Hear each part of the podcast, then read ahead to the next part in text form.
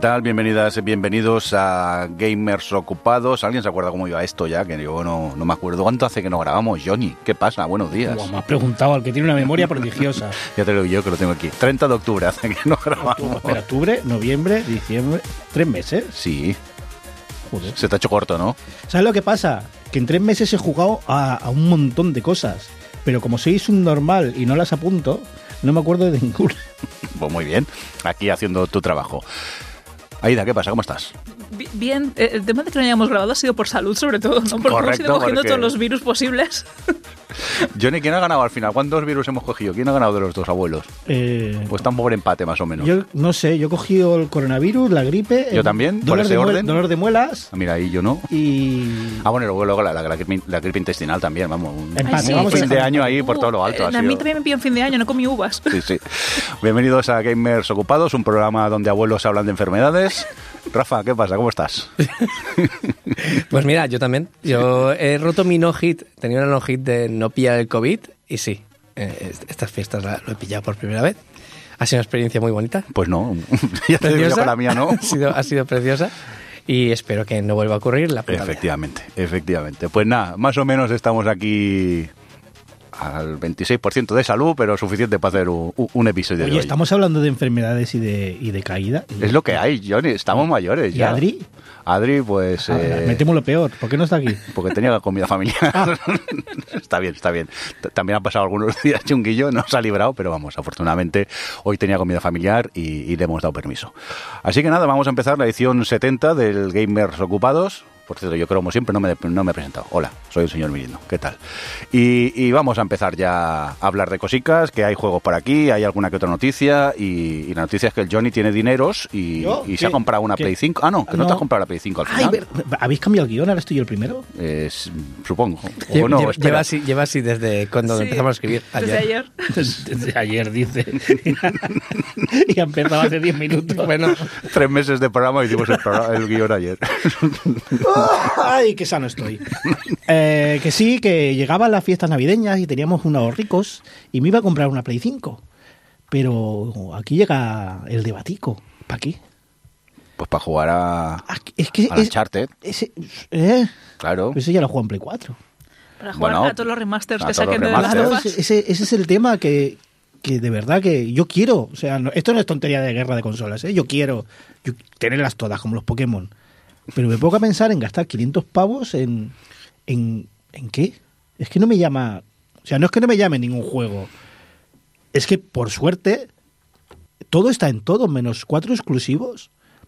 No, no veo la necesidad. Quiero decir, cuando salga, yo que sé, de las Us 3, pues o me compro una Play o, o voy a casa de Mirindo y digo, oye, te cambio una semana la- una Play por una Xbox. Pero teniendo una Xbox con Game Pass, o al revés, teniendo una Play 5 con el servicio de suscripción de Sony, ya no veo la necesidad de tener las dos. Pero es por decir que las tienes principalmente. Son muy grandes, ¿eh? Ocupan mucho. Joder, ya te digo, yo no sé con la Xbox lo que ocupa, pero la, no, la, Play, que, ocupa- la, la que vi en tu casa ocupa más. Y es, Sí. es un poco fea, ¿eh? es horrible. Es que parece un router muy, muy chino, muy barato. Bueno, hay gente que le ha puesto el ojo de Sauron arriba y queda más bonita estéticamente. No sé, No sé, pero eso, eh, no veo la necesidad. ¿Alguno de aquí tiene la Play y la Xbox hoy en Sí. día? Sí, pero se vino a vivir mi novio conmigo y lo mejor es, eso va bien, porque mientras uno está jugando a la Play, el otro puede estar jugando a otra cosa. Pero luego tenéis lo mismo, ¿no? Eh, el tema es que tenemos dos Switch, una, una serie S, una Play 5 y la Steam Deck. La Steam Deck es lo que nos da la vida porque podemos hacer como quality time, ¿sabes? En plan de estar los dos juntos en el mismo sitio, pero cada uno a lo suyo. Él Sí, con sus porque pasar cascos. tiempo con tu pareja. Ya, ¿para a qué? ver, tampoco pidas tanto que salió Yakuza nuevo, entonces pues él lo tengo Hombre, al lado entre jugando, y una jugando la Steam relación, Deck, pues, ahí, ahí- ahí está. Las prioridades están claras. Pues bueno, pues el resumen es que al Que final. no te has comprado nada. Cogí el dinero ese porque me puede el ansia Sí. y me he comprado una gafica de realidad virtual. Las Quest 3. ¿Para qué? Pues yo pensaba que para una cosa y al final para otra. O sea, ¿no son para marearte o sí? Uh, sí, la primera semana pillaba unos globos. Madre mía, qué mareos. Pero le usa principalmente, primero, para, sorpresa, conectar eh, mi ordenador y tener un monitor gigante o dos o tres, bastante más útil de lo que esperaba y bastante más cómodo. Y luego esperaba jugar a mucho Beat Saber y mucho jueguico de acción y al final eh, el puto Mark Zuckerberg tenía razón. que está muy bien para jugar con otra gente, a juegos. Y al final, ¿sabes el juego que más le he dado? A uno de minigolf, jugando con gente Madre. random. Ahí está. Al minigolf, con un tío de Australia, sin hablarnos. Pero ni un buenos días, un hello o algo. Nada. El metaverso, ¿eh? El metaverso, está en el metaverso, tío. Es Bueno, verdad. conoces gente, entra en el metaverso que conocerás gente. Y gente que- de la que me gusta a mí, calla. que no hablen. Él tira, yo tiro. Si hace un buen tiro, ha- hace, aplaude sí. No puede ser que a lo mejor el señor te está hablando y tú tenías los auriculares quitados. Que no, hombre, que no, que escuchaba musiquita. Pero muy bien, muy contento. Y un juego de pesca también. Estado pescando con No, un no, tío sí. de Canadá también. Sí, yo me está haciendo el tonto, pero el cabrón este me hizo una campaña de acoso para que me comprase las gafas. pescar terrible. juntos. Se Hostia, juega al golf. Saeva, tengo que convencer a Saeva. ¿Tú te imaginas pescar con Saeva? Ahí calladitos, cada uno lo suyo. Cada uno lo suyo. Sí, sí. Sí, sí, sí. Muy bien, muy contento, muy contento, la verdad. Ya, ya, pero... Muy recomendable. ¿Y lo de marearse qué? ¿Cómo lo llevas? Nada, la primera semana, luego te acostumbras. Sí. Sí, depende del juego, depende de muchas cosas. Y al final, es, que eh, con las gafas de ahora, que además no llevan ordenador, que puedes jugar solo con las gaficas, te puedes mover por la casa. ¿Y no te hostias? No, porque tienen una barrera. Eso son cosas que ya aprenderás cuando te las compres. no. Pero que no es como antes, que tú, eh, que puede pasar, te mareas porque el muñeco se mueve, pero tú no. Pero ahora como me muevo yo, te mueves por la casa. Hay un juego que le tengo que enseñar a Ida, A ver. que es de miedo. Uf. Que es, ves tu casa en, Ah, en sí, en, en realidad aumentada Eso ya da miedo ver mi casa, y, sí. y tiene, tiene fantasmas y tienes que echar los fantasmas. Ese, Aida, yo creo que te gustaría. Pero, pero. eh, Eso es lo normal, ¿no? Sí, sí, sí. Yo, yo he de decir, mamonazo, que como me picaste porque me enseñaste el Minecraft en VR también. El y- Minecraft en VR. así, me piqué, pero dije, no, voy a gastar esta pasta porque realmente luego es que yo la VR me mareo. Y ahí el ejemplo de que me encontré que existía el Minecraft en Play 4 en VR. eh, me compré el adaptador para enchufarlo a las 5 las gafitas, me puse el Minecraft, dije, oh, qué bonito este centro de Minecraft, mira, di dos pasos y pillé tal mareo. Sí, sí. Hay, Que dije nunca más. los- la gente que le gusta mucho esto dice coger piernas. Que tienes que aprender a andar realidad virtual. Yo creo que no voy a aprender nunca. Porque a mí me pasa eso. Si ando, si yo estoy sentado y el personaje anda, pillo unos globazos. Correcto, sí, pero sí, de, sí. de ganas de vomitar, ¿eh? Entonces yo entraba en el Minecraft, me quedaba en mi casita, entonces me ponía las gafas y miraba mi casita por dentro y decía, mira qué bonito, mira qué bloques, más, más cuadrados, más bonitos he Mira hecho". el visillo que he hecho. Pero claro, a la que daba dos pasos, mm, no, era el fin del mundo para mí. y Dije, ahí se van a quedar las tristes gafas y No el pobre sé yo si la Play 4 está preparada para mover un Minecraft en realidad virtual, ¿no? Eso debe pedir potencia. Pues si el Minecraft está hecho en Java, si eso no tirará Sí, sí, mucho, ¿no? sí, O- no sé yo. Bueno, no sé. Pero No, no, si tuviéramos o sea, un programador aquí, La, la, la Play 4 tira de sobres el Minecraft en VR. ¿Sí? Hace cosas más complejas. El problema es no, no lo que renderizas, sino cómo se genera el mundo y eso ya está más que superado. Pero ¿cómo es que no te esperaste a las Apple Vision? Es que me- se me van un poco de precio, la Es que verdad. Es que 4.000 pavos por una gafica... Ya, pero Apple es famosa por los juegos que saca, Y- y- entonces sí, es haber verdad. esperado. 4.000 euros y acaba jugando a Fruit Ninja. Pero, pero además, pero, pero, pero la, la, la feature más importante de las Apple Vision es que mientras celebras el cumpleaños de tu hija, tú puedes estar con la gafa virtual y verla a través de las gafas y que ella, cuando te mire, vea unos ojos en esa pantalla, unos ojos mortecinos. Pues ¿sabes lo que ha visto mi hija? que ha visto? Pues mientras yo jugaba a Beat Saber y ella pasaba por delante, Ay, Dios mío. A ver, si a va a venir servicios sociales, no lo cuentes, Johnny. vi acercarse un mando a una velocidad considerable Ay, pobre. y estuvo una semana con un chichón en la frente.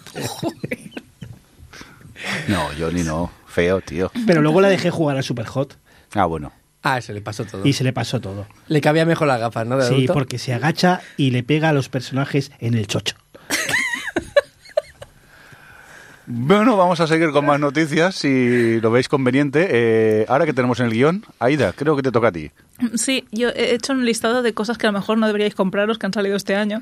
Y por- Las So- so- VR, si tenéis niños, ya Sospecho claro que, que, no. ese listado era para Navidad, ¿no? No, es, Ah. es, es realmente. eh, he ido viendo como han salido muchos juegos muy rotos y, y, y sí, se ha hecho mucho eco de estos juegos, pues han salido bugueados, no son lo que se esperaba, etcétera. Pero yo soy experta en decir, no, no puede, no puede estar tan mal. Eh, si recordáis, ya hablé de que me compré el, el- la Quiet Man, me he comprado juegos inacabados eh, a lo largo de los años. El último fue el, el Nobody de Turnaround, que es un juego chino inacabado que se supone que era como el This War of Mine pasó de vueltas, pues no, no está acabado ni parece que vaya a acabarse nunca. Y entonces he dicho, pues voy a hablaros de esos juegos que a lo mejor lo sabéis, a lo mejor no, pero han salido como bastante rotos y no es recomendable que os compréis. Vale, el primero de ellos es, es del Señor de los Anillos, eh, es el, el Gollum, este que salió pues eh, hacia finales eh, de- del año pasado. ¿Pero ese ha salido roto o es que está mal hecho directamente? es- es- a ver, es- tiene de todo un poco. Entonces, es un estudio de Daedalic que a mí me, me gusta mucho como, como estudio que se dedica a hacer aventuras gráficas. Son los que 2D. habían hecho el... Los de Ponia, Deponia, la saga vale, de sí, Ponia, sí. que es una saga divertidísima, que recupera un poco el espíritu este de los Monkey Island y, y que, que- que está muy bien formulado. Pero eh, pues eh, se metieron en este pozo de vamos a tirar de una IP, vamos a hacer un juego totalmente distinto, multiplataforma, eh, con 3D, con plataformeo, con una narrativa súper extensa, sobre todo la, eh, la dualidad que tiene el personaje de, de Gollum, eh, Gollum y Smeagol, ¿no? Y tomar decisiones en función de si tiras más por el camino de Gollum o de... Y les ha salido un, un mojón, pero un mojón estéticamente, un mojón jugablemente y un, jugón- un mojón narrativamente. O sea, todo mal.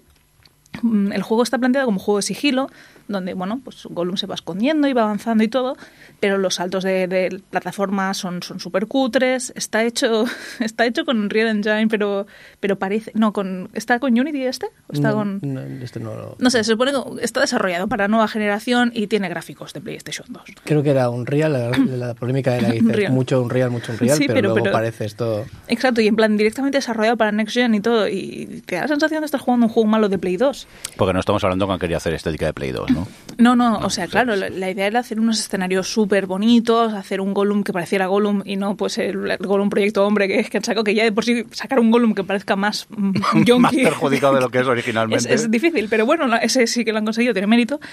Y el tema es eso, el juego ya de por sí iba teniendo como muchos atrasos, como muchas cosas que decías tú, no pinta bien la cosa, y, y al final ha habido gente que no es que haya dejado el juego por em, porque es muy malo, porque ostras, es que no indaga más en el mundo de los Anillos, es decir, no te cuenta ninguna historia nueva, no, no aporta nada a nivel de, de narrativa tampoco, sino lo han tenido que dejar porque literalmente los bugs no le dejaban avanzar, porque se respaneaba el Gollum muerto y entonces no lo podías jugar, o cosas así. Entonces es, es un juego que está muy roto, que posiblemente no te puedas acabar, y, y que ha, ha llevado al, al final de estudio como desarrollador, es decir, los de Daedalic ya no van a hacer más juegos, Joder. se quedan como publishers, así que ha sido una catástrofe eh, grande.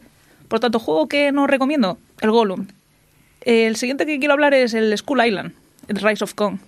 También, imagínate un juego sobre King Kong. Mm. ¿Tú cómo, cómo visualizas a King Kong en tu cabeza? Hombre, un poco grande, ¿no? Un Ya, pues gigante. un poco grande. Mm, Bien, quédate con el concepto. Eh, coges a Kong en el juego y lo pones gorila tamaño estándar, lo cual dices tú. "Hmm". Pero los enemigos hay algunos mucho más grandes que él, lo cual es como, vale, ¿dónde estoy? Eh, la historia es, es Batman, o sea, Kong le mata a una especie de raptor gigante a sus padres y entonces él va como muy rabioso cargándose otros bichos porque quiere matar al raptor ese que le mató a sus padres. Y, y, eh, otra vez lo mismo, o sea, unos gráficos que parecen de, PlayStation 2, eh, unas físicas y unas mecánicas muy raras, vas matando enemigos sin mucho ton ni son, y se supone que es toda la gran historia de cómo King Kong llegó a ser King Kong, pero acaba siendo pues una historia insulsa, aburrida, repetitiva, con los mismos ataques, los mismos momentos, los mismos enemigos, y, y es eso, son juegos muy actuales que se supone que tendrían que ser pues algo más por las IPs que llevan a cargo, pero acaban siendo un desastre. En este caso, de, de este juego, eh, me han hablado gente que ha participado Uf. directa o indirectamente del desarrollo, sobre todo en el, en el QA, en el testing, y fue una fiesta, parece ser. Es decir, los que estaban haciendo el juego, realmente había gente muy profesional ahí, pero también mucha gente que, sobre todo dirigiendo, que no tenía ni puñetera idea. Y como llegaban tarde, pues tomaron decisiones como, por ejemplo, en lugar de hacer típico flashback, que ves una animación, ¿vale? ves una, una cinemática, ¿no? De que pasa algo, en lugar de eso, de repente te ponen un JPG mal comprimido en medio de la pantalla, que te tapa toda la pantalla como diciendo, "Oh, Aquí ha pasado. eh, ¿sabéis? Em, eh, eh, flashbacks del Vietnam, pero eso, pero con un solo frame, no nada, y, y- y mal hecho. Y luego que el testing parece ser que, que- que no iban, iban, hacían el testing sobre una versión y no habían acabado el testing que ya le enviaban otra, con lo cual tenía los mismos bugs que, que estaban bueno, terrible. Todo, o sea, fatal Pero está todo. bien porque hay momentos, incluso viendo gameplays y todo, ¿no? Que ves a King Kong trepando, bueno, con, trepando por la montaña y entonces hay como unas lianas y tú puedes verle a él a través de las lianas, porque las físicas de las lianas están ahí para, bueno, y está, está genial, te da unos planos preciosos de, de cómo texturas atraviesan otras texturas y, y eso enemigos, nos- enemigos sin animaciones. Sí, también, dices, también. así. Pero ¿por qué se publican juegos así que, que no están acabados? Bueno, porque a ver, hay un momento en que tú inviertes mucho dinero en el desarrollo de un juego, ves que es infumable, pero vamos a sacarlo y a ver si algo rascamos.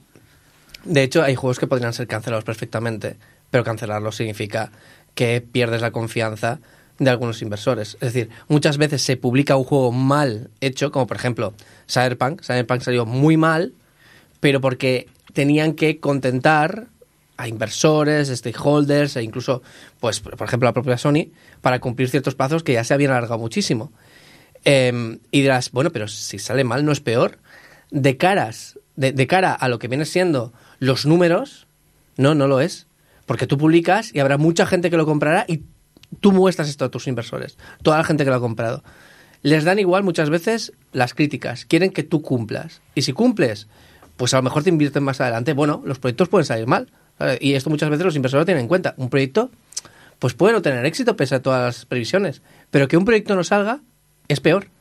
Y en el, en, el mundo de los videojuegos, en los que vemos juegos muy chiquitos hechos por cinco personas que salen muy bien, dices, ¿cómo puede ser que juegos AAA salgan tan mal y, y, y, y no hayan tenido tiempo de hacerlo?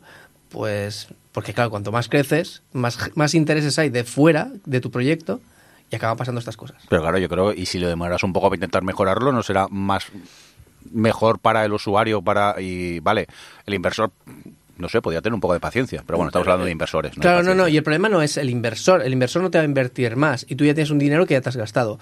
Retrasarlo todo un mes significa todos los sueldos de un mes. Que, que si sois tres, pues decir, mira, nos apretamos el cinturón y es nuestro proyecto y lo sacamos. Pero cuando es una empresa de una pequeña empresa de 20 personas, son 20 sueldos. Que a lo mejor, pues eso, si imaginemos que cobran redondeando 2.000 euros al mes, que, que bueno, eh, pues serían 40.000. Ostras, 40.000 euros en un proyecto en el que ya no entra dinero es un suicidio.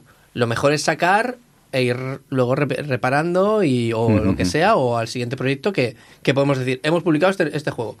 De principio a fin, está acabado y publicado. Lo tenéis en, el- en cajas y demás. ¿Ha salido un poco mal? Bueno, pues como muchos otros juegos. Vale, vale, pero ya no hay juegos que han salido mal, ¿no? Ya no hay más sí, juegos, ¿no? sí. Hay uno que es el juego que estaba más anticipado, más wishlisteado en Steam y que era como, Buah, se tiene que salir ya. ¿Cuál un- era? Eh, se llamaba, eh, se llama, porque de hecho ha llegado a salir, The Day Before. Uh, pero ese ya no está ni a la venta, ¿no? Ese, Ese, eh, no, y el estudio tampoco está. es- Esto, ha sido un a ver, timo muy gordo, ¿no? Eso... Mm, Bueno, a ver, ellos eh, pues mostraron hace, no sé si fue en 2021, unas imágenes de, de que se veían de, de la leche. Un MMO de ir matando zombies, de donde tienes que ir creándote tu, tu propio, eh, bueno, pues sobreviviendo, ¿no? Ir looteando cosas para poder subsistir, mientras pues en un mundo de apocalíptico tienes ahí los zombies, tienes a los otros jugadores, es, eh, bueno, se veía espectacular, una iluminación espectacular, unas texturas espectaculares. Mostraron imágenes ya en 2021 diciendo, tranquilos que esto sale en 2022, ya lleva tres años de desarrollo, es la, hostia de juego. Claro, la gente tenía un hype, cada vez que mostraban imágenes de ese juego era incluso mejor, se veía mucho mejor, había un momento de conducción que veías el coche, se reflejaba todos los charcos, el barro, era precioso. Y, y nada, y pues se acerca la fecha, un mes de la fecha de salida del juego, y dicen, "Eh, vamos a atrasarlo un año, porque como ha salido ya el nuevo Unreal Engine, pues vamos a adaptarlo para mejorar aún más incluso la experiencia de juego. Que es como, hostia, bueno, vale, ibais a sacarlo ya, pero bueno, vale, vais a mejorarlo aún más, o sea, va a ser aún más la leche el juego cuando salga. No insistas, que me lo quiero comprar ya, no insistas. No, no, claro, esto es lo que ha pasado, que, que se ha ido creando un hype absoluto por este juego, el juego sale... em, Tenía un poco de downgrade. sale, claro, el juego sale, ya cuando empiezan a mostrar un poco de gameplay de lo que va a ser el juego final, dices tú, pero, pero ¿por qué ya no hay tanto brilli brilli? ¿Por qué no hay tanto reflejo? ¿Por qué no hay tanta jugabilidad? ¿Dónde están Te los ponen- 400 zombies que me atacaban Claro, en ese te, te vídeo? ponen, te ponen un gameplay y pues el momento más tenso que hay es que ves un zombie lejos y le va disparando cuatro tiros, se muere. Bueno, ok, esa es toda la acción que esperamos. Pues, pues, pues sí. Eh, de hecho, las oleadas de zombies al final acaban siendo como mucho, te vienen dos. Si te vienen tres es porque alguno estaba bugueado de antes. Eh, el juego acaba siendo pues eh, una experiencia vacía en la cual pues ya cuando entras tienes tú tu, te- tu territorio, tu espacio para ir creándote tu refugio y, y vas avanzando en el juego y rara vez te encuentras otros jugadores. Esa es otra. Una, una cosa que, que vi en un vídeo de- del Beatty explica cómo, eh, cómo en el juego, para que te creas que hay más jugadores, Claro, sí, sí. se oyen disparos. Se ven disparos a lo lejos. Pero vas allí Y y, no pasa nada. lo que hacen es poner el, el FX, el sonido de, de disparos, de manera aleatoria y a distancias aleatorias para que te creas que, que hay más personas. Jugando contigo. Es, es como una especie de show de Truman que tú vas avanzando la con idea, tu la idea, se ha hecho, la, hecho- la idea, de hecho, se hace bastante Es en, genio en del muchos mal, juegos. me gusta mucho. El tema es que... A ver si es que los jugadores son buenos y están ocultos y no los sabéis encontrar, ¿eh? Exacto, sí, debe ser eso. Pero es que no solo salió, no solo salió roto, sino que eh, la cosa está en que ya desde No el primer nada, que no hay momento. es que ya desde el primer momento la gente sospechaba. Porque fue una empresa que salió de la nada. Empresa- en. Tenían algo publicado, pero cosas muy pequeñas. Sí, pero, pero claro, pero de la nada significa. Es como si hicieras juegos para móviles y de repente te marcas un triple A. Además, juegos para móviles. Pues que no, o sea, que tienen éxito como para que una o dos personas se mantengan. Es decir, que no hay ningún problema los juegos para móviles. Pero quiero decir que, claro, de pasar un juego que digamos que haces en dos meses y que te da pues dinerito para ir tirando y hacer el siguiente juego, de repente anunciar un triple A. Y hacer MMO, que luego el servidor te MMO. aguanta máximo 32 personas, ponía. Y bueno, pues el tema es ese, ¿no? Que se descubrió, pues después de mucho indagar, bueno, no se descubrió, sino que estaba claro que eran cinemáticas hechas, pues, eh, pues eso, con un programa modelado 3D, renderizado. Un pack que compraron y- de Unreal para todos los assets y ala. Packs y, y- y ya está. Y lo grabaron y, y con eso fueron tirando bastantes meses. Y de hecho, el tema es que eh, parece ser que también lograron, esto que hablábamos de los inversores, pues lograron atraer a inversores con todo esto, pero parece ser que no, por suerte no han timado a mucha gente más. Es decir, no se ha subido al carro mucha gente porque en el momento que hacían las reuniones para enseñar el juego, continuamente no tienen nada que enseñar. No, no, no, no, porque estamos ahora, justo ahora, nos has pillado que tenemos una build de prueba que no, que está rota. La semana que viene. Y al final, pues parece ser que no tuvieron mucha inversión, y como no tuvieron mucha inversión, eh, pues bueno, pues no se dio adelante.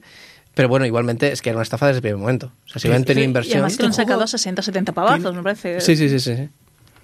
me cuesta, o sea, hay una historia aquí. Tiene que haber una historia y, y estaría guay que la supiéramos en, en unos años, que algún periodista de verdad hiciera una investigación, un, un libro o algo, porque aquí es raro la estafa. O sea, tú no haces una estafa como, a no ser que quieras estafar a inversores y ahí te metes en camisa de once varas. ¿A quién estafas? ¿A los compradores? Es raro porque en Steam mm, el refund se lo han hecho automáticamente. Y Steam no ha pagado nada a los desarrolladores. Una empresa paga 30, 60, 90 días o los que pague Steam, no lo sé. Pero es que salió y que tardó menos de una semana en, en cancelarlo todo. Creo que menos de 48 Es raro, es muy raro todo. De hecho, de hecho, el tema es que Valve, o sea, Steam, paga a los 30 días. Y obviamente, si dices, bueno, mm, empiezas a venderse y al cabo de 30 días pues hay un bug muy malo y la gente empieza a pedir refunds, pues ya has cobrado algo. Es que no, No, a no, un es que a la gente que dice no, querían estafar a los jugadores, no me lo creo. No, no, no, no. Hay algo, hay- es verdad que no estoy limpio, pero no es tan fácil como, ah, es una estafa, eh, hay algo Es, raro. es que querían. No, no, es, es lo que suele ocurrir. Tú enseñas cosas muy bonitas, atraes inversores. Estos inversores, pues obviamente hay lo, hay lo que se llaman también business angels, gente que da dinero, entre comillas, a fondo perdido. Pues eh, me gusta mucho tu proyecto, inténtalo y si no sale, pues intentaremos otra cosa, pero este proyecto haz lo que puedas para que salga. A lo mejor te partimos las piernas y no A sale, lo mejor pero sí, eso te dejamos el dinero, no hay problema. Sí, business, sí, sí. business demons, pero eh, total que al final la idea no es necesariamente timar al, al, al usuario final, que lo verá enseguida, sino es el proceso de generar contactos, de generar eh, cierto interés en la industria, moverse y demás para conseguir dinero para hacer este juego que dirás, bueno, pues si se hace el juego ya no es un timo. Bueno, es un timo en tanto que estaba claro que con el equipo y los conocimientos de lo que llevaban era imposible. Y ellos lo sabían, porque todas las charlas que daban, todo lo que hacían, estaba clarísimamente orientado a confundir, a despistar. Es un timo, es un timo, pero no hacia ti. Lo que pasa es que en algún momento tenía que salir. ¿Por qué? Claro. Porque si no, no demuestras lo que acabo de decir hace un rato. No demuestras que puedes llevar proyectos a cabo. Y eso es peor, eso es mucho peor que incluso, entre comillas, timar, ¿sabes? Es decir, eh, eh, pues recibo el dinero y no saco nada. ¿Sabes? Es decir, recibo el dinero y. O, perdón, recibo el dinero y saco una mierda, ¿vale? Es algo esperable. Entonces, bueno, estafa, sí, la hay, porque intentaban vender algo que no es. Al consumidor final ha sido lo que ha pasado porque la, la- la bola se ha hecho enorme, la bola de nieve ha ido cayendo a la montaña y al final ha sido, pues mira, lo tenemos que publicar porque... Pero bueno, eh, estas dinámicas pasan mucho más de lo que os pensáis en, en la industria del videojuego. Pero mola la psicología humana, ¿eh? Que había compradores defendiendo el juego. No, no, no, no, no, totalmente. Bueno, es que, es que hay veces que pasa. Es decir, Sí, sí, se ha gastado el dinero y necesita reafirmarse, pero es maravilloso. Es maravilloso. pero no solo eso, sino que hay gente que de verdad se cree las promesas de que la cosa va a mejorar. ¿Qué pasa? Porque, porque lo hemos vivido. Es que lo hemos vivido también muchas veces. Pequeños proyectos. Hablabas antes de Cyberpunk. El lanzamiento se ha olvidado. Sí, sí, sí. sí. Ahora, ahora les van a dar hasta premios y todo, no sé qué me estás contando. De que eh, se han redimido y, Bueno. y se ha olvidado todo el lanzamiento. No más. Sky. No más Sky mismo. No más Sky, ahora nadie puede decir que no es un juegazo con millones de cosas. Sí, pero bueno, el Cyberpunk tampoco es... Al menos mm, hago un poco de spam de Sons en Crónicas desde Rocaterra, de nuestro compañero Bene. En el último habla del Cyberpunk y sí, han mejorado, pero todavía siguen existiendo bugs y, y no, no es un juego 100% bien hecho. Eh, Pero te da la el- el experiencia No, no que Man's buscas. Sky sí.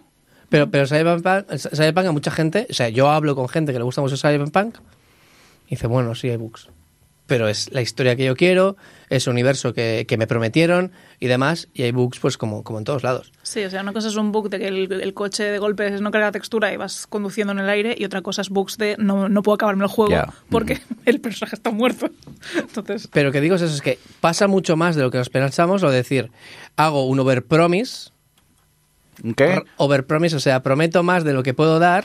Lo que pasa que si se te sale las manos, pasa lo de Kong, pasa lo de, lo de, de este juego que, que ha sido terrible, además un fiasco mundial, porque eh, que, o sea, salió anunciado en el E3, salió anunciado en alguna sí, sí, feria es que es eso. O sea, lo anunciaron, no sé si fue en Game Awards, en E3, no me acuerdo en qué feria. Pero, pero claro, mostraron ya un tráiler que era una pasada. Y eso se fue en 2021. ¿Cómo Eh, era? El- el- lo, lo hablamos un poco por encima. ¿Cómo era ese Silent Hill que era eh, que- eh, un juego inspirado en Silent Hill? Tenemos una. ¿Te piensas que mira, mira la cara de Jordi y la mía? ¿Te piensas que recordamos algo Bueno, de lo que hemos viene- hecho Me viene ayer? sonando. Espera, espera, espera. Que hemos desayunado hoy. Abducted. o- A- o- a- Abandoned. Abandoned. Abandoned, ¿ves? Empezaba por A. Empezaba por A, bien. Abandoned. Amorfo. Es que, es que parece que nos olvidemos, parece que, que, ostras, este juego ha hecho esto y tal, pero no- nos hemos olvidado de Abandoned, que, que también fue, nos dio unas semanas más divertidas de investigar qué está pasando, para que luego también sea todo una estafa. Lo vamos a ver muchas veces más adelante, pero muchísimas. Pues, pues Ya está, ¿no? Dime que no- Hay, hay algún par de juegos más que había apuntado Imposible, así un es poco, imposible, un poco Aida, rotos. no a ver, creo. este no es que sea un poco roto, es que es un poco mal planteado desde el principio. Eh, ¿Os acordáis de que una vez hablamos de un juego aquí hace, pero ya hace años? El Enchanted, Enchanted Portals, un juego español que intentaba ¿Era español? imitar a Cuphead. Sí. Españoles tenía que ser. Eh, a ver, yo entiendo, en la industria mobile, por ejemplo, se hacen como muchos juegos clónicos, pero no lo ves tan habitual dentro de lo que es el mundo de, de, de los AAA o de las consolas. Bueno, esta semana se ha visto un poco más, pero no suele ser habitual lo de ver copias de, otros juegos. Pero Enchanted Portals cogía pues el concepto de, de Cuphead, de esa animación así un poco a los años 20, y ese pues ir matando bichos y un final boss y, y, y, pues pues era tan tan parecido que el estilo artístico era exactamente el mismo, que algunos personajes parecían simplemente una skin de algún personaje de- del Cuphead original. Y, y ha salido el juego, eh, me enteré hace poco. Ha salido, no me enteré de que había salido, me enteré de todo el desarrollo, mm, fue polémico el anuncio de- del juego, pero no sabía que había salido. Y cuando estuve viendo reviews, estuve viendo gameplays, eh, se ha vuelto una experiencia un poco eh, pues, pues compleja. El juego no está programado igual que Cuphead, no está animado igual que Cuphead, las animaciones son bastante más toscas, el juego pues a lo mejor estás en un pasillo eterno donde van viniéndote bichos y si no eres capaz de matarlos al ritmo que te piden, pues básicamente se te acumula un montón de, bichos hasta el punto de que se vuelve algo injugable. Y, luego, pues eso, unos bosses que no tienen el mismo nivel de balanceo de, personajes, o sea, de habilidades, de, es, es, es un despropósito. O sea, no era un juego que pintase bien, era polémico ya por el hecho de mm, ser una, copia de otro juego, pero es que aparte ha sido una copia mala de- del juego original. Parte de la polémica no solo fue porque se veía claramente que era un, un juego que imitaba en todo, que luego de ello hablaremos hablaré un poquito más extendidamente, pero también porque hicieron un Kickstarter, hicieron un Sí. crowdfunding. Es decir, es del palo. Voy a hacer un clon de absoluto y completo, Claro, casi plagio, rozando el, plagio en juego algunas cosas. para los que les gustó el Cuphead, pues esto es un homenaje a ese Claro, gran juego. Es decir, poco después de que haya salido. No estamos hablando de que es algo de los 80 y dice, mira, ostras, la fórmula la quiero recuperar y demás, sino que es aprovechar el tirón de un juego ya existente que ha generado una estética, unas mecánicas y unas dinámicas, o las ha pulido, mejor dicho, sobre todo la estética. La estética ya existía, las mecánicas ya existían, pero lo unieron todo de tal manera que generó, pues, casi casi un subgénero. Bueno, pues esta gente, muy poquito después de que salía el Cuphead, ya estaba haciendo su clon. Que tú veías los vídeos y dices, eh, perdona. Está inspirado, está inspirado. Pero en- una cosa es inspiración y otra cosa es... ya. Claro, tú te puedes inspirar en las mecánicas, tú te puedes inspirar en el esti- el estilo artístico, te puedes inspirar en la ambientación, te puedes inspirar en lo que sea. El problema es hacerlo todo junto en el mismo paquete. Entonces, y, poco de- y poquito después, es aprovecharse del tirón de otras cosas. Y esto es, es algo habitual que viene pasando en la industria continuamente. Pero vuelvo a decir, se suele perdonar, es más, se suele celebrar cuando es algo que está como olvidado, que es algo que está un poco en el pasado, que es algo que... O que simplemente, por ejemplo, o sea, yo ahora mismo, precisamente, estoy haciendo un juego con unas mecánicas que son las del eh, Suica Game. ¿Sabéis cuál es el Suica Game? Bueno, esto lo haremos luego en los juegos que, eh, que, que incluso he jugado ¿eh? en estos meses. Que, pero eh, Suica Game es una especie de un juego pues con mecánicas que podrían recordar al Tetris, en tanto que caen piezas desde arriba y acaban acumulándose en la parte inferior de la, de la pantalla y se van poniendo encima de la otra y demás, que consiste en juntar dos piezas del mismo tipo. Juntas dos piezas del mismo tipo y te sale como la evolución, te sale la siguiente pieza. Que también te puede caer la siguiente pieza, entonces las juntas, bueno, vas juntando piezas hasta que te salga Suica, eh, eh, Game, el objetivo es conseguir un melón muy grande, ¿vale? Son, son frutas, ¿vale? Son frutas, vas juntando frutas y la última fruta grande es el melón y con lo cual se supone que ya ha- has ganado el juego, aunque la gente lo que hace es intentar llegar a aún más puntuación o lo que sea, ¿no? Bueno, pues están saliendo muchos juegos inspirados en esta mecánica.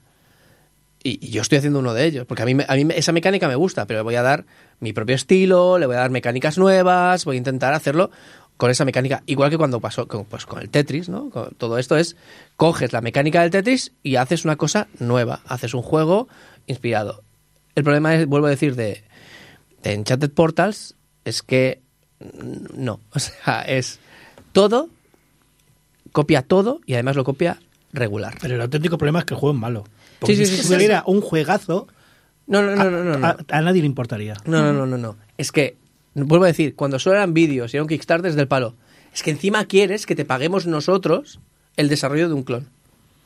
¿Sabes? Pero además, decir, no es un clon al poco- uso. O sea, realmente el desarrollo de Cuphead eh, fue bastante largo por el hecho de animaciones hechas. eh, me parece que los frames eran a mano. que O sea, todo el estilo de artístico le, dedicaron un montón de tiempo, un montón de mimo. Luego toda la parte de, de- de testing que hubo para la parte de, de lo que son las pantallas, el diseño de nivel y todo. Eh, o sea, estaba muy elaborado, estaba sí, muy pero es lo bien que ha hecho. dicho Rafa. Esto en la industria pasa desde siempre. Quiero decir, cuando salió Mario Kart, nos comimos una de clones de Mario Sí. Kart con 20.000. No pasa nada. Y siguen saliendo Porque hay gente que intenta, pues mira, subirse al carro y rascar algo. Y de vez en cuando, pues si sale un juegazo, pues sale un juegazo. Y si sale un mojón, pues la gente se olvida y ya está. Pero vuelvo a insistir en una cosa, un detallito, y es que salen clones, pero es que los llamamos clones porque al final utilizan una mecánica, utilizan un, un- un punto de vista. Por ejemplo, clones de Doom. Ostras, hablar de clones de Doom lo vemos normal, y en aquella época se veía normal. Pero claro, lo único que clonan, de cierta manera, es la perspectiva y quizás el tipo de acción. Pero luego tienen sus universos, tienen su estilo artístico, tiene tal, pero se les llamaba clones de Doom. ¿Sabes? Es decir, eh, incluso creo que es un poco desafortunado, porque lo veíamos como clones simplemente porque utilizaban eso. En este caso es que no podemos hablar ni siquiera de un clon. Es, es que es un plagio. Lo único que ha cambiado es el- el- los personajes son maguitos, ¿no? Son Sí, como magos, brujos o lo que sea. sí. Y ya está, porque el resto podías poner a las tazas de Cuphead o a estos y ya está. Esa es la única diferencia. Eso es, bueno, o sea, y sobre todo saliendo, o sea, si hubiera hecho hace 12 años que no, hay un- que no está Cuphead y que, y que no tal, pues dices, pues bueno, pues... Puedes apelar ahí a una nostalgia. Sí, un pues apelar a lo que tú quieras homenaje. y demás, pero en este caso no. O sea, era, era aprovechar el rebufo y encima que te lo paguen, que te paguen el desarrollo la- las la- eh, eh, terceros. Bueno, decirme que no quedan más juegos de esos no recomendables, por favor.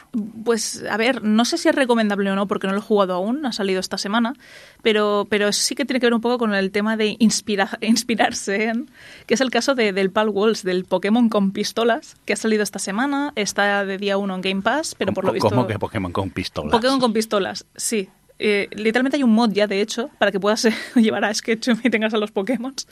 Pero, pero sí, es eh, un concepto de Pokémon, pero pueden llevar armas. Bueno, de hecho, Nintendo ha tirado atrás, está denunciando todos los vídeos que salen, el mod, es decir, la modificación del juego para que salga Ash Ketchum, el protagonista de Pokémon clásico, y los Pokémon más, más famosos. Está denunciando todos los vídeos en los que sale cualquier captura o cualquier cosa de este, de este mod y han tenido que retirarlo o están en proceso de retirarlo y decir que no lo use nadie porque obviamente eh, las Nintendo no le amenazas no les gusta, no le gusta nada a Nintendo y, ha amenazado con denunciar al, al autor. Pero con esto también quería hablar, con lo de Enchanted Portals y, y con lo de Palwell y demás, quería introducir un concepto de diseño, sabes que, que hace tiempo que no, que, que, que no hablo de diseño y me gustaría hablar un poquito más, que es el escomorfismo. Mm, Eso tú, por si acaso, para empezar. Escomorfismo ¿vale? es una técnica de diseño que consiste en crear nuevos elementos con funcionalidad igual o similar a elementos antiguos ya existentes, pero dándoles un aspecto pues de dichos elementos antiguos. Aunque no sea necesario. Por ejemplo, ¿no? esto se ve mucho en interfaces. Eh, Sobre todo en los principios de 2000 y cuando salieron los teléfonos móviles smartphone, iPhone, Android y demás. ¿Os acordáis de esos botones Uy, de interfaz que era, era feísimo? Que, pero, pero te que digo una imitaba cosa, a no, En la época nos molaba, ¿eh? Claro, claro, claro, claro. La idea es, ¿os acordáis de esos botones que se parecen a botones de verdad del, del- del mundo real? Y que, claro, al presionarlos ocurre algo como un botón. Bueno, pues esto es escomorfismo. Cuando algo que no lo necesita, que tiene una funcionalidad similar o que puede realizar una tarea parecida a algo que ya existe, lo imita en todo. Por ejemplo, las lámparas estas de, de- de araña que, que tienen como candelabros y todo esto, que son bombillas, incluso bombillas LED, que no hace ninguna falta que tengan esa forma y que imitan a las antiguas eh, eh, eh, a los antiguos Candelabros de candelabros vela. con velas y demás. Bueno, pues eso es escomorfista. ¿Qué ocurre? Que escomorfismo es utilizado durante muchos años para diseñar interfaces porque es fácil y entendible ver algo nuevo que se parece a algo real y, empezar a usarlo. Es decir, es, es un concepto de usabilidad. Por eso, aparte de que eh, tiene, tiene un toque kitsch que, que siempre gusta, o casi siempre, de hecho, el problema es que el escomorfismo, depende de qué tipo, pasa de moda porque las generaciones no tienen los mismos referentes. Por ejemplo, ¿por qué, por qué hoy en día no se utilizan los botones con ese biselado? Pues porque ya no se llevan en- ni siquiera en dispositivos reales, o sea, dispositivos físicos se lleva ese bisel. O, o no sé si os acordáis, el primer, eh, el primer icono de YouTube que había, que era una televisión antigua de estas de, de diales a los laterales y todo esto. Obviamente todo pasa, todas estas cosas pasan porque las generaciones actuales no tienen estos referentes. Mucho está aguantando el botón de guardar. Exacto, Mucho exacto. está No, no, de hecho, de hecho, Disquete. de hecho, de hecho ya, ya está desapareciendo en muchos sitios y simplemente hay una flecha hacia abajo en una carpeta. Anécdota irreal. En mi trabajo aparecieron una caja de disquets y uno de los chavales, de los aprendices, dijo, hostia, el icono de guardar. Sí, sí, o alguien ha impreso en 3D el icono de guardador. Sí, sí, para él era el icono de guardar. No sabía ni lo que era. Bueno, de hecho yo eh, esta semana mismo he explicado conceptos de almacenaje, copias de seguridad y demás, de base de datos y todo esto, y les hice un poco de revival y los disquetes, claro, dice, o las cintas de cassette de estas de- no, no- las conoce, con lo cual todo eso es, es anacrónico. Bueno, pues resulta que eh, lo del diseño que se, de, de- de formas y funcionalidades eh, es algo que también vemos en los videojuegos. El escomorfismo lo vemos continuamente en juegos que pues imitan las mecánicas de juegos antiguos, pero también su estética. Antes, bueno, pues hablando con, con Johnny fuera de micrófono, le estaba preguntando por, por Messenger, un juego que imita a nivel estético y de ambientación a Ninja Gaiden. Y que inicialmente, si lo ves desde fuera, también imita las mecánicas. Lo que ocurre es que además da su toque personal. Un toque personal que lo hace absolutamente y completamente, eh, completamente diferente a la larga o incluso a la corta. Y lo pone al día. Y lo pone al día, efectivamente. Entonces, ¿es una inspiración? ¿Es plagio? ¿Es imitación? Es, es- es una barrera muy fina. Y el escomorfismo, vuelvo a decir, es algo habitual. No podemos hablar de que todo sea plagio cuando lo que quieres hacer es recuperar ciertas fórmulas que estaban muertas o, o hacer aquello que a ti te gustaba. Porque, joder, eh, quien haya gustado un tipo de juego y es desarrollo de videojuegos, quiere hacer ese juego. Lo sientes dentro y dices, ostras, me gustaría hacer un juego inspirado en. O incluso hacer un clon, ¿por qué no? Porque me gusta tanto que quiero homenajearlo, quiero hacer mi propia versión. ¿Qué es lo que ocurre? Que a veces es complicado diferenciar lo que es inspiración y de lo que es plagio. Y en el caso de, por ejemplo, Enchanted Portals, se ve claramente. Se ve claramente por qué. Primero de todo porque, por lo general, se suele imitar, se suele utilizar el esquemorfismo cuando es cultura. Es decir, o cultura propia o cultura en general, cultura pop o lo que tú quieras. O sea, es parte de la cultura. Y tú quieres abogar a ese elemento cultural. Por ejemplo, vuelvo a decir, pues el Ninja Gaiden. Hay muchos otros tantos, pero en el caso de Enchanted Portals, es que casi, casi, casi, casi que no ha dado tiempo de que Cuphead fuera algo. Ahora sí que tenemos serie de televisión y demás, pero el juego, de, vuelvo a decir, se anunció muy poquito después de que saliera Cuphead. Lo que estaban aprovechándose no solo es de rebufo, sino que ya tenían todo hecho. Tenían todo el diseño y demás, y lo único que estaban haciendo es una fotocopia.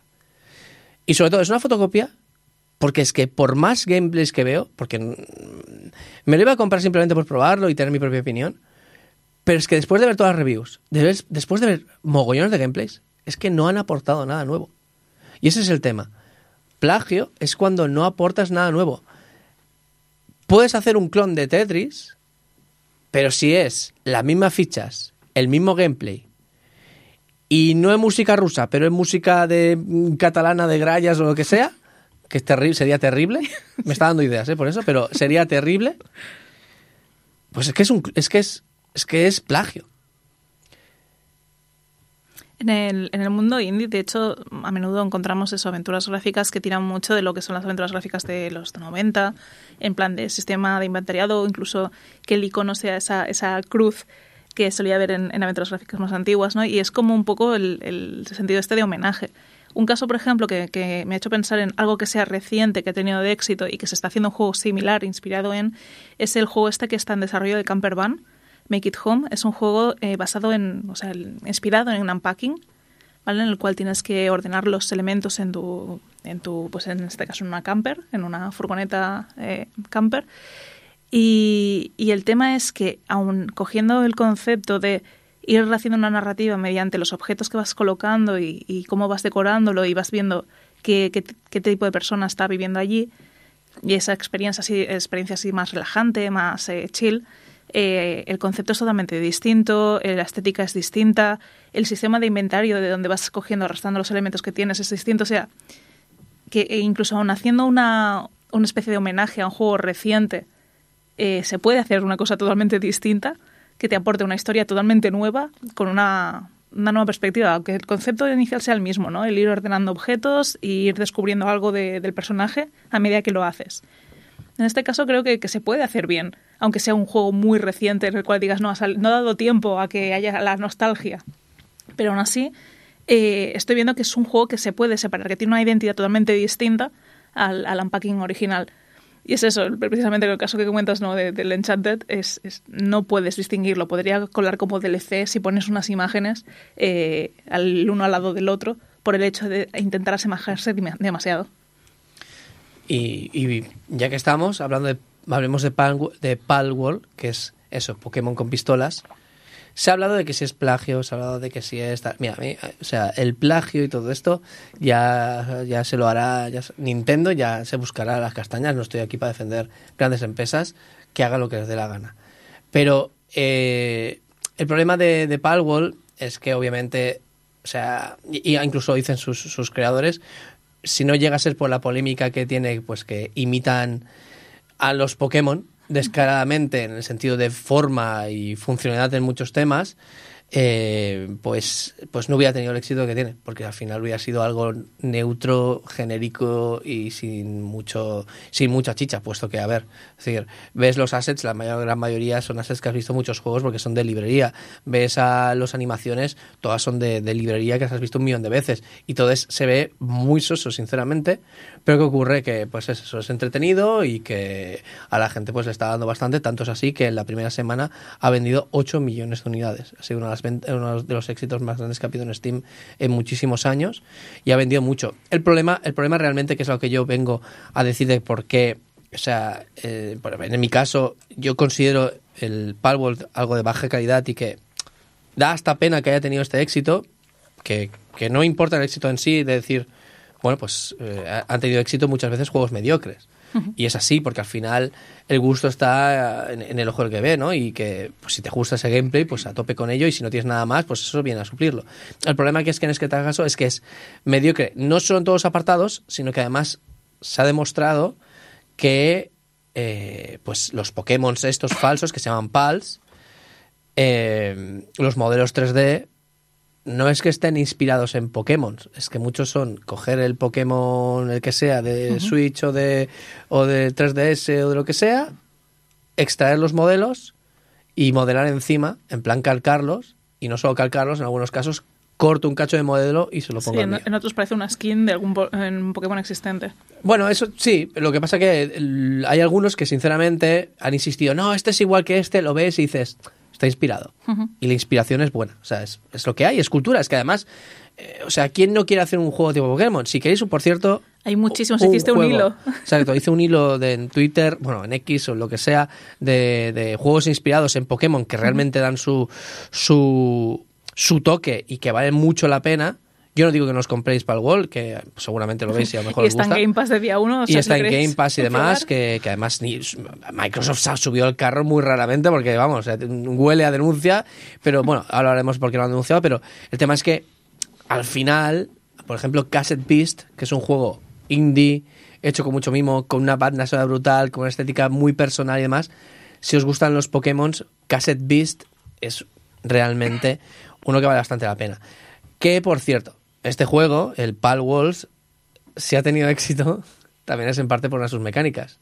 Y no solo capturas Pokémon, digo Pals, para luchar contra otros, sino que además los puedes esclavizar, es decir, puedes hacer que hagan trabajos forzados para ti, y si te cansas de ellos, pues puedes cocinarlos y comértelos. Qué bien.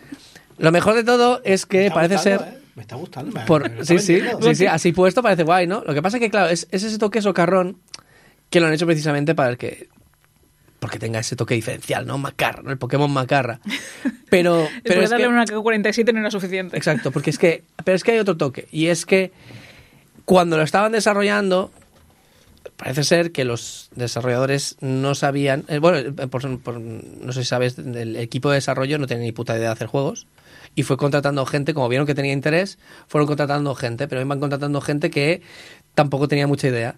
Y hay bugs que están hechos porque no tienen ni puta idea. Y uno de ellos, y uno de ellos es que no sabían cómo hacer que el, el motor diferenciara personajes Pokémon de personajes reales, de perdón, de personajes jugadores. Eh, sí, Entonces, ¿qué ocurre? Que con la Pokéball puedes capturar a otros jugadores Sí. y puedes esclavizarlos, que parece que se, se, se tumban la bartola y pasan de ti, o puedes cocinarlos, que eso es lo más creepy de todo. Bueno, es como digo, o sea, no es necesariamente un plagio porque la Porque mecánica... Nintendo jamás haría todo eso. No, no solo porque Nintendo no haría todo eso, sino porque, a ver, le han dado, intentado dar su, su toque de más. Eh, en la industria pasa continuamente que se inspiren unos de otros, es habitual. Los problemas yo creo que es un poco mayor escala, ¿no? Que, que en, en general cada una de sus partes es mediocre, tiene sus cosas buenas, sus cosas malas, obviamente como todo producto, pero es que además ha fusilado directamente la propiedad intelectual de otra empresa, que vuelvo a decir que se peleen ellos, a mí no me importa el- el- lo que ocurra en este ámbito, y que bueno, que, que quizás deberíamos mirar otros juegos más interesantes. Entonces, ¿dónde me has dicho que se compra este juego, Rafa? En Steam o lo tienes eh, en Game Pass, ¿vale? Desde el momento de salida. Muy bien, venga, pues vamos a hablar de jueguitos ya que estamos en... Ni que lo hubiera recomendado En- yo ahora, pero bueno. Es como no lo juguéis, pero si lo queréis jugar por lo que sea. Por si os pica la curiosidad, ahí lo tenéis.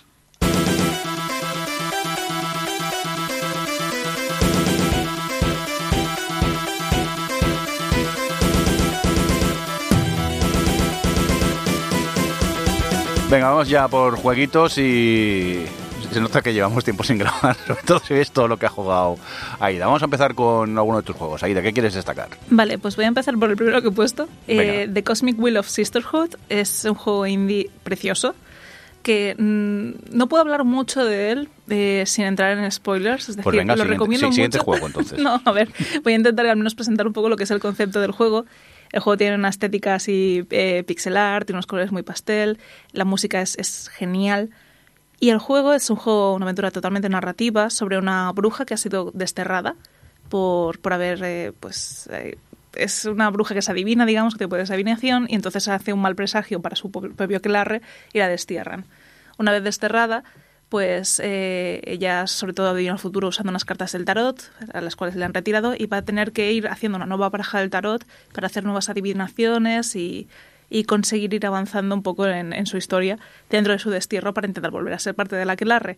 Entonces es un juego donde hay muchísimas decisiones, donde hay muchísimos eh, flashbacks a su vida como humana y iremos descubriendo un poco más sobre cómo funciona la aquelarre de brujas, sobre otras habilidades que tienen otras brujas y donde todas las decisiones que tomemos, por muy mm, poco relevantes que parezcan, pueden llegar a tener un gran peso final de la, de la historia. Eh, el juego, la verdad es que me parece que una partida normal dura unas, unas no sé si 6, 7 horas, pero se presta a rejugarlo muchas veces. De hecho, yo he visto por Twitter gente que ha tenido experiencias totalmente distintas a la mía, en la cual había involucrados pues otro tipo de, subtramas que yo no he llegado ni, ni a intuir que iban, que podrían llegar a pasar. Y lo recomiendo mucho por el hecho de el cariño con el que está hecho y el respeto con el que está hecho. Es una aquelarre de brujas en el cual hay muchísima sororidad, donde todas se hablan de una forma muy asertiva, donde la gente tiene una comunicación muy directa y muy respetuosa entre ellas y eso Sí, es algo sí, que pero, pero la echan, ¿eh? Yo no digo nada. bueno, pero hay, hay más, es como es bastante más profunda la trama. Y la verdad es que se me ha hecho una experiencia muy bonita, porque es en plan de, jolín, ojalá tener un grupo de, de amistades con el que la, la comunicación fuera así y no fuera pues una comunicación un poco más, eh, pues a veces eso, ¿no? Lo típico que dices a un comentario que puede sentarle mal a alguien, si es Johnny no pasa nada, pero con el resto de amistades pues puedes quedarte un poco más rayado. Y, y me ha gustado mucho la experiencia, lo recomiendo mucho. Ya digo, mm, se presta mucho a rejugabilidad, pero una, una sola partida serían eso, unas siete horas de, de juego. Y, y es muy bonito y te puedes hacer una baraja de tarot así como muy chula con unos elementos que van dando, así con, con una estética un poco pixel, pero, pero es, es precioso. Me ha gustado mucho, mucho, mucho. Recuérdanos el nombre, que es un poco Sí, complicado. es The Cosmic Wheel of Sisterhood. Muy bien. Eh, Johnny, ¿Qué? eh, venga, despierta. Vamos Ay, a por ti. Estaba mirando el móvil. Ya, normal. ¿Qué pasa? Eh, ¿A qué has jugado? No sé, dímelo tú, que tengo en la lista. Project Zomboid. ¡Ah, hostia! Ese también te intento meter, ¿eh? Yo, dro- Déjame de meterme en drogas. droga que veo... drogas. Droga, es que sé que tú tienes personalidad adictiva. Vamos. Project Zomboid lo podríamos definir como los Sims de zombies. Ostras, sí. Pero está es muy Sims. Podía hacer, ¿sabes? Eh, la Eso- faja que viene en algunos juegos. Para un amigo, ¿eso está en Steam o algo? Sí. Y se puede jugar en multijugador servidores privados. No, es para un amigo solo. para- ¿eh? Sí, no, yo quiero jugar con tu amigo. Voy un momento con el ordenador a mirar una Yo cosa lo y ahora vengo. Yo ¿eh? lo tengo. Si juntáis Lo, server, lo avisad. tiene, lo tiene. Yo lo podría tener si os ponéis así. Dejadme, Sí, dejadme. eh, si está de oferta a veces está a 9 euros o algo así. Uh. Bueno, eso, los sims de zombies, pero... Pero joder, eh, a pesar de los gráficos que algunos... A mí me gustan, pero algunos entiendo que le puede echar para atrás, porque son un poco toscos y... Bueno, es el diseño que tiene. Es tan completo. De base, luego puedes ponerle mods que lo, que lo mejoran, pero de base es tan completo Pasa de todo. Puede pasar de todo. puede pasar de todo, es realmente... De hecho, eh, la- el, el objetivo principal del juego es, nada más empezar la partida, te dice, vas a morir. No sabemos cuándo. O sea, el juego no te lo vas a pasar. Y es lo que pasaría realmente eh, si estás en un apocalipsis zombie, porque las primeras partidas puede durar un día, dos, tres como mucho. Está ah, tan detallado, por ejemplo, puedes eh, entrar en una casa, ¿no? Quieres entrar a la casa para saquear lo que puedas. Si rompes la ventana y te olvidas de limpiar los cristales rotos, te cortas, ya estás jodido. Así, y, y se crean unas historias y unas dinámicas de, yo qué sé, el juego emergente. La última vez creo que te la conté a ti, que in- intenté, estaba muy jodido, intenté meterme en una casa, no podía, me fui a la de al lado, había conseguido librarme de una horda de cuatro o cinco zombies, al abrir la casa le dije... Una horda de cuatro o cinco zombies. Cuatro o cinco, es mucho, ¿eh? Hombre, si lo, miras con The Day Before, es la hostia. Sí. Muchísimos zombies. Sobre todo porque hay armas de fuego, pero no es conveniente usarlas, porque el ruido atrae a los zombies. Ahí Hombre, está. claro, normal. Esto es de primero de zombies, tío. Pues cómo fue así, que me metí en una casa, fíjate en el nivel de detalle y tú puedes cocinar y calentar comida. Pues se me ocurrió calentar comida, siempre la hacía en el horno, había un microondas. Pues metí la olla en el microondas. Y mientras se calentaba, me fui a lutear estanterías a ver qué me encontraba. Evidentemente la casa se incendió. Y mientras había el incendio, yo Pero, salía corriendo. ¿Dormiste calentito esa noche? Cállate, que corrí y me fui a la casa del lado porque todos los zombies estaban yendo al incendio. Y al abrir la casa del lado sonó la alarma, porque tenía alarma. Entonces vinieron más zombies. Menuda jabechina. Historias como estas, 200. Está muy, muy. Fue, ha sido una sorpresa que no me esperaba. Es el típico juego que lo tienes en la lista de Steam porque alguien en algún momento te lo recomendó y lo ves de oferta. Creo que eso me salió por 7, 8 euros. Y, joder, muy, muy recomendable. Y un, el típico juego de esto de. ¿Sabes que Vosotros me entenderéis. Hay juegos que los ves y dices, ¡guau, esto es droga pura! Y abres el, mensaje, el Telegram y dices, Mirindo. Cabrones. Pues es de esos. Pues nada, acordar que cuando empiece el apocalipsis zombie no quedar con Johnny porque vamos a morir pronto. Aida, venga, más jueguitos, que tienen más por aquí. Vale, pues estuve jugando a un juego que tiene mucho que ver con uno que salió este, este pasado viernes, que es Like a Dragon Gaiden, eh, The Man Who Is His Name. Ese es el título del... del pero es el, el Yakuza en- entre, entre Yakuzas, lo llamaría yo. Acordaros que hay el capítulo, ponemos capítulos en el podcast y veis el título que estamos diciendo. Like a Dragon Gaiden, dejémoslo ahí. Este juego eh, coge de protagonista a Kiryu, que es el anterior protagonista de la saga Yakuza. Sí que es cierto que ahora con el Yakuza Like a Dragon eh, coge protagonismo otro, otro personaje distinto, eh, el Ichiban. Eh, y el caso es que, bueno, es un juego entre medio donde vas viendo toda la historia de qué estaba haciendo Kiryu mientras pasaban los hechos de, de Yakuza Like a Dragon y acaba vinculándose al final de ese juego, siendo ya como una especie de premisa a lo que va a pasar al, al juego que, que ha salido esta semana, el Like a Dragon Infinite World. Pero ese yo lo he empezado y era como en el Japón feudal, ¿no? No, ese es eh, Like a Dragon. No, ¿cómo era? Ishin Like a Dragon. Ese es otro de Japón. nada. Sí. Pero- Ese es otro. Ese, pero- ese pero es como un spin-off totalmente aparte. protagonista. No, no es Kiryu, es otro personaje, es Con mucho más antiguo. No, es es que es japonés, no seas racista.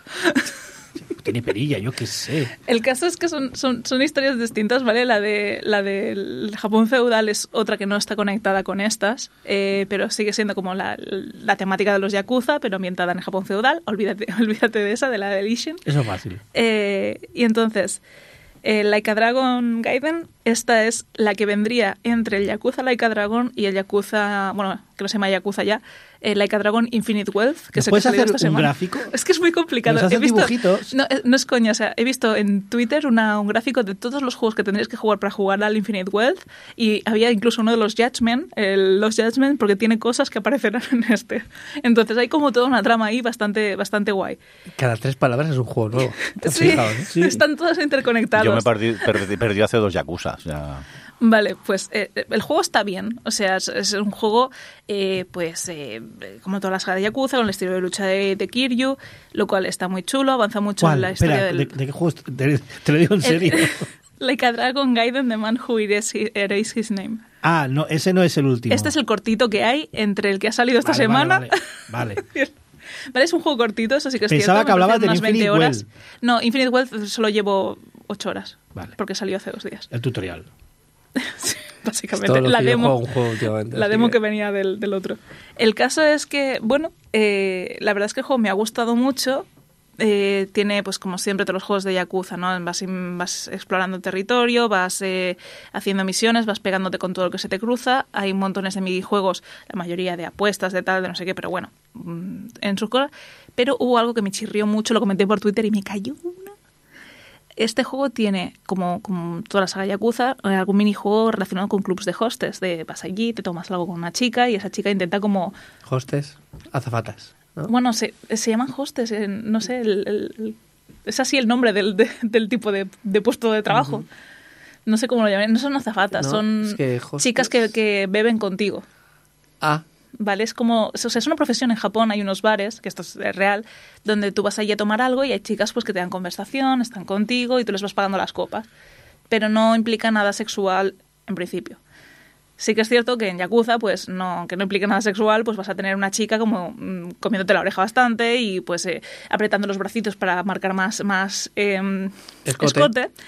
Y hasta ahora no daba, no rompía esa barrera, barrera del cringe, que sí, pero no era tan eh, descarado como en este título en concreto, en el cual han cogido actrices reales y han puesto cinemáticas a lo FMV cada vez que tienes una cita de esas, lo cual te saca un montón del juego para tener una cita incómoda la cual tienes que intentar complacer a la chica con tus eh, decisiones de, conversación y la verdad es que eso me, me dio bastante, me echó bastante para atrás. Sé que mucha gente lo defendía como en plan de, wow, pero es que le han dado una oportunidad a una streamer muy famosa, japonesa, que le encanta la saga y tal, y no sé qué, ya cumplido su sueño, ok. Pero eh, ponerme imágenes reales en mitad del juego para ver a chicas intentando seducirme, a mí me. No sé por qué me sacaba bastante el juego. Dicho esto, es un juego que simplemente te obligan a jugar al principio del juego para introducirte los minijuegos. Esto lo hacen con todos.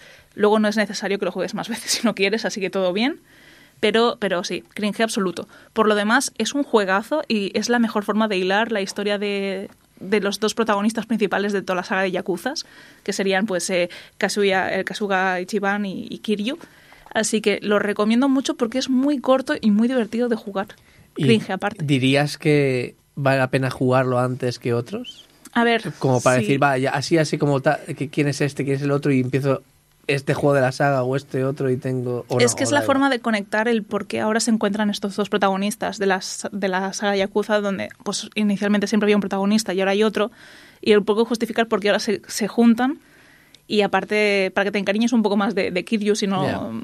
Bueno, a ver, todo el mundo está encariñado con él ya, pero es, es, es, es Yo- para intensificar los sentimientos de cara al nuevo que viene, que es un poco más ¿Y te has dramático. Claro.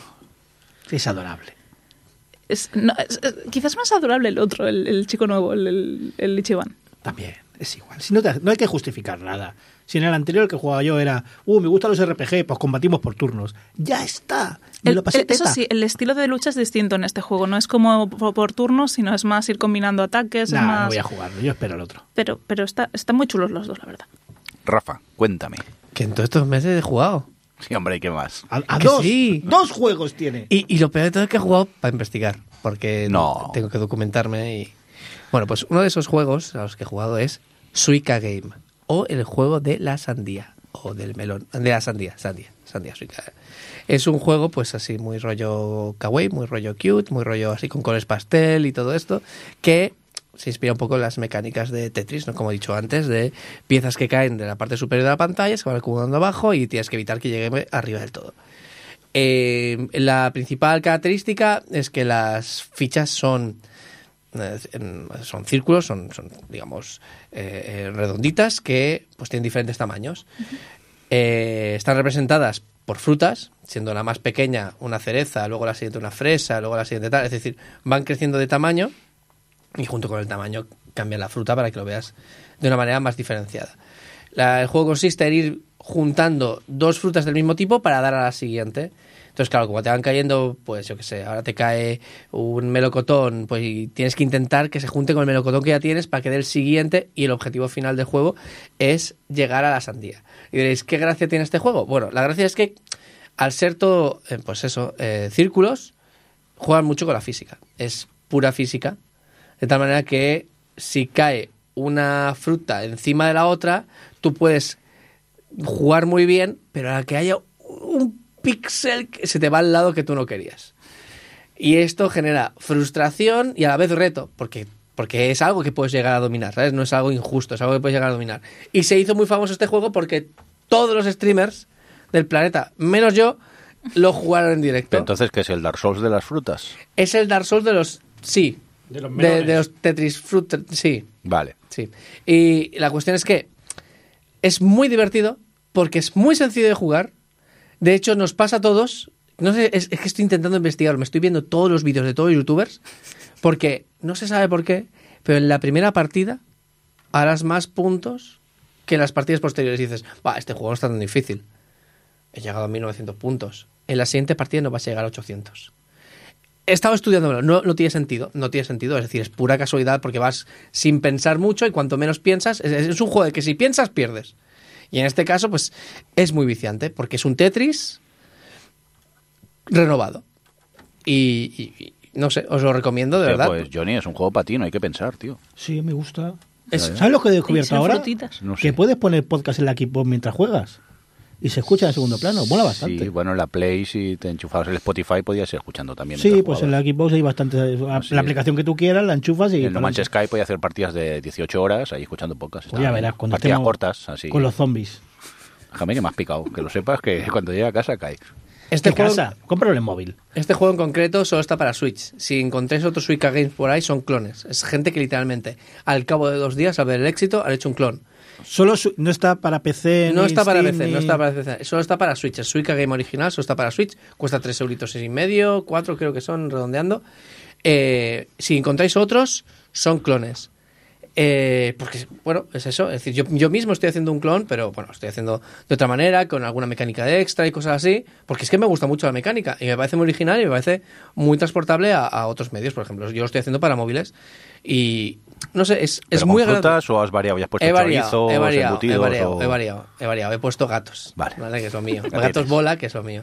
Eh, pero bueno, o sea, es, es muy agradable, de verdad. Mm, vicia bastante. Acabas una partida y dices, me cago en la leche. Y juegas otra simplemente porque es que... Pero bueno, eh, vale mucho la pena. Y luego he jugado a otro juego, dos juegos, y este en concreto lo jugué ayer. Madre mía. Ayer por la tarde porque... Hemos estado tres dos- meses sin grabar y dos ha jugado juegos, un juego y dos- medio. Dos juegos. Ha jugado más que yo. Juegos. dos juegos. Eh, se llama Exit 8. Exit 8. Así ¿Es le el llamaría octavo juego de la saga? en no televisión. Exit 8. Exit Claro. 8. Eh, eh, Exit 8 o, o Salida 8 es Salida un juego. 8, salida 8. Salida 8 es un juego que consiste en lo siguiente: tú empiezas el juego y tienes un pasillo. Un pasillo blanco que parece un pasillo, pues, de pues, un aeropuerto, el metro, o Transbordo lo que de sea, Paseo de. Gracia. Trans- trans- transbordos, lo que sea. Y tú vas, pues eso, ves, ves el pasillo y ves una persona que viene hacia ti. Bueno, hacia ti no, en el otro carril. Es decir, tú vas por la izquierda y él va por la derecha. Y simplemente lo pasas, das la vuelta a una esquina, vuelves a girar a otra esquina y vuelves al mismo pasillo. Este es el que el que eh, era como la salida del metro de, de Japón, esta que todo el mundo Sí. se pierde. Sí, sí, Ah, sí, sí. Esto lo he visto. Entonces, vuelves y estás en el mismo punto. De hecho, vas hacia atrás y estás en el mismo punto. Pero si te fijas, hay carteles. Uno de ellos te dice... eh, eh, bueno, ves, ves intentar ir siempre por la izquierda, cosas así, ¿no? Típico de mensajes de, de ci- de civismo, ¿no? Básico. Pero uno de los mensajes te dice, si ves una anomalía, vuelve atrás. Tú sigues por el pasillo y demás, y de repente, al cabo de una vuelta o dos, ves una cosa distinta. Algo distinto, un detalle distinto. Tengo miedo. Sí, exacto. Porque es que es. Te has de fijar a veces muy bien y a veces no, a veces es descarado. Pero si ves una anomalía, además te dice, uno, el siguiente mensaje te dice, no te quedes mirando mucho rato la anomalía y da la vuelta, ¿vale? Pero que de miedico. No, no, no, no, no, no es de miedo. ¿Pero qué Está todo pasa? en tu cabeza. ¿Puedes morir en este juego o algo de un ataque o...? No voy a hacer mucho spoiler. Es un juego muy corto, tiene mucha rejugabilidad porque conceptualmente como tal hay muchas anomalías y te, apetece volver a jugar porque dices, a ver si encuentro otra cosa nueva, a ver qué, qué me encuentro.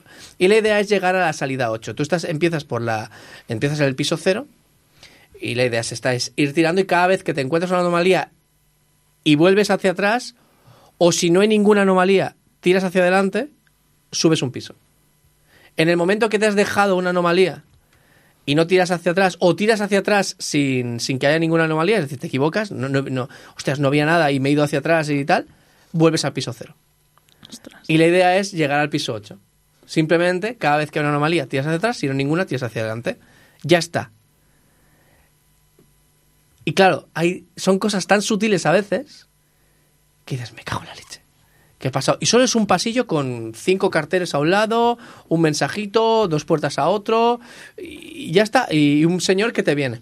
Que, que viene y ya está. Y el señor, pues, ya está, te viene. Siempre es el mismo señor. Siempre es el mismo. Uy, qué mal rollito. Señor, claro, claro. Es que es eso. Es el mismo señor, el mismo bucle, las mismas esquinas, todo exactamente igual. A ver si será el señor de esta mañana al lado de nuestro coche, allí mirándonos Sí, fijamente. es verdad Rafa. que estábamos esperando a Ida y se nos pone detrás nuestro un señor Pero, con una pala.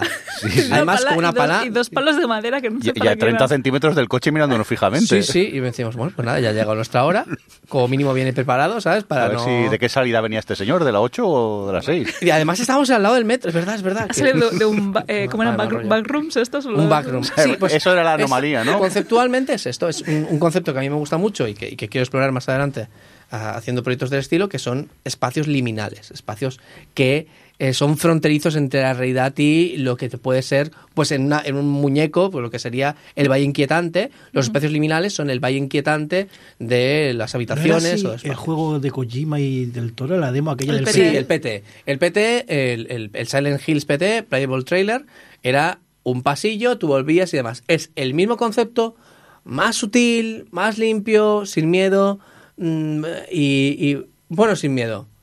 Es que es muy psicológico. Es que hay pequeños detalles que dices, uy, qué mal rollo. Y todo está en tu cabeza.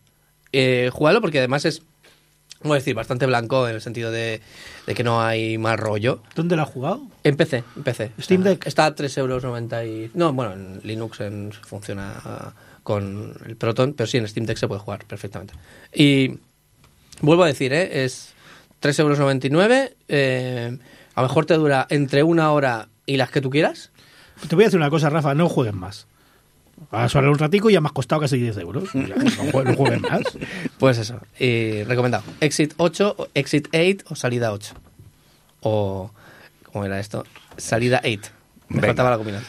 Eh, vamos a seguir con más cosas. Eh, no me pongáis gazapos en el guion. ¿Cómo que hay da Hello Kitty Island Adventure? ¿Qué- Sí. ¿Quién me ha puesto eso? Es, eh, a, uf, a ver, ¿cómo, ¿cómo explico cómo llegué a un momento en mi vida en que empecé a jugar a Hello Kitty Island Adventure? ¿Tú quién eres? ¿Dónde está Ida de momento, verdad? ¿No es Mustia? No, eh, no eh, eh, pero tiene personajes un poco así como darks. Eso es- por eso eh, pues me salvo, ¿vale? Entonces, a ver, Mira cómo buscas cosas ahí agarrándose. ¿eh? Yo Hay un personaje que es de color pa- pago el Apple Arcade porque a veces los viajes en metro se me hacen largos. Entonces decidí pues tener el Apple Arcade para, pues, a lo que más le he dedicado horas ha sido jugar a Cluedo, lo cual me parece absurdo, pero nunca he llegado a jugar al juego de Yo mesa muy de triste. verdad. Me hice el Apple Arcade y solo jugaba al, al Mahjong. Pues mm, sí, estoy un poco Cuando en hay ese mil gratuitos, pero... Pero he encontrado una nueva droga a la que entro a diario desde justo antes de Navidades que empecé a, jugar- a jugarlo hasta fecha de hoy. De hecho, esta mañana no he entrado, pero posiblemente después de este programa entre. Eh, es Hello Kitty Island Adventure. Es un Animal Crossing con personajes de Sanrio. Y yo, bueno, inicialmente no me llamaba la atención, pero claro, luego ves los Game Awards, mejor juego de mobile, Kitty, Hello Kitty Island Adventure.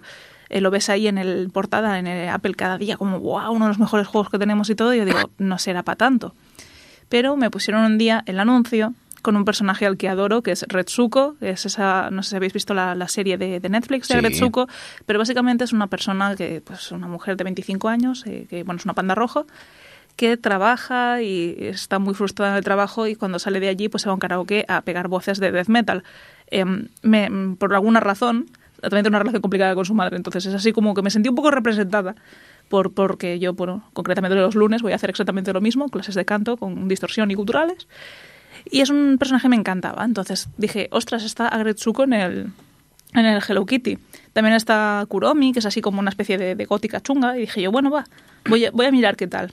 Ese voy a mirar qué tal se convirtió en mí cada día recogiendo un montón de moneditas de arena, de haciendo tartas de manzana, de haciendo un montón de cosas para ir avanz- avanzando en las misiones, porque tiene misiones diarias, misiones semanales. Es un Animal Crossing de Hello Kitty, pero que no para de tener contenido para, ¿Cuán- para a ¿Cuántas diario. veces te has pasado la parada?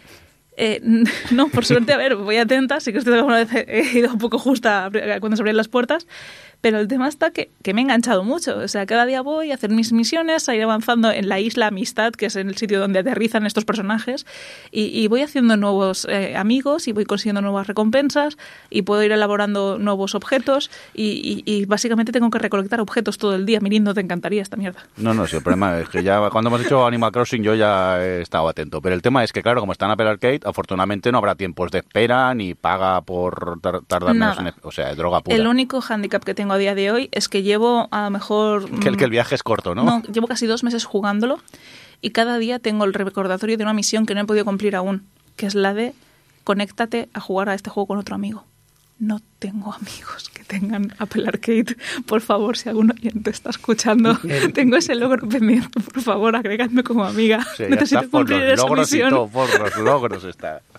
Venga, eh, alguien habrá, ¿no? Que quiera. No los, a o sea, gente que conozco con iPhone les he preguntado, nadie tiene el Apple Arcade por favor. Johnny, venga, Pregunté hasta gástate Pengo, más. pregunté hasta son, Pengo. son 5 euros un mes. Yo ya tengo bastante. Mira, ah, hablando de drogas, Sí. ¿cómo se llama el juego ese del cementerio que recomendaste tú? El Graveyard Keeper. Madre mía, la drogaína. Sí, pero sobre todo tu mujer, ¿no? Ya me ha quitado la Switch. Está, siempre la ve enchufada. Sí, está ahí conectada. Yo creo que podría cobrar un sueldo. Es que es muy adictivo, ya os dije yo, Sí. reísteis de mí, pero es un juego súper adictivo. Sí, porque es el palo y la zanahoria, pero hay muchas zanahorias. Sí, sí, sí, eso no para. Siempre hay algo que hacer, siempre hay algo que hacer. Y con los días, y no compréis esa droga. Madre mía. Oye, dejadme que entre yo un momentico y os cuente que el Johnny me dijo, mm, mírate este que está de oferta, el, pillado. el Immortal Phoenix Racing, Es culpa mía.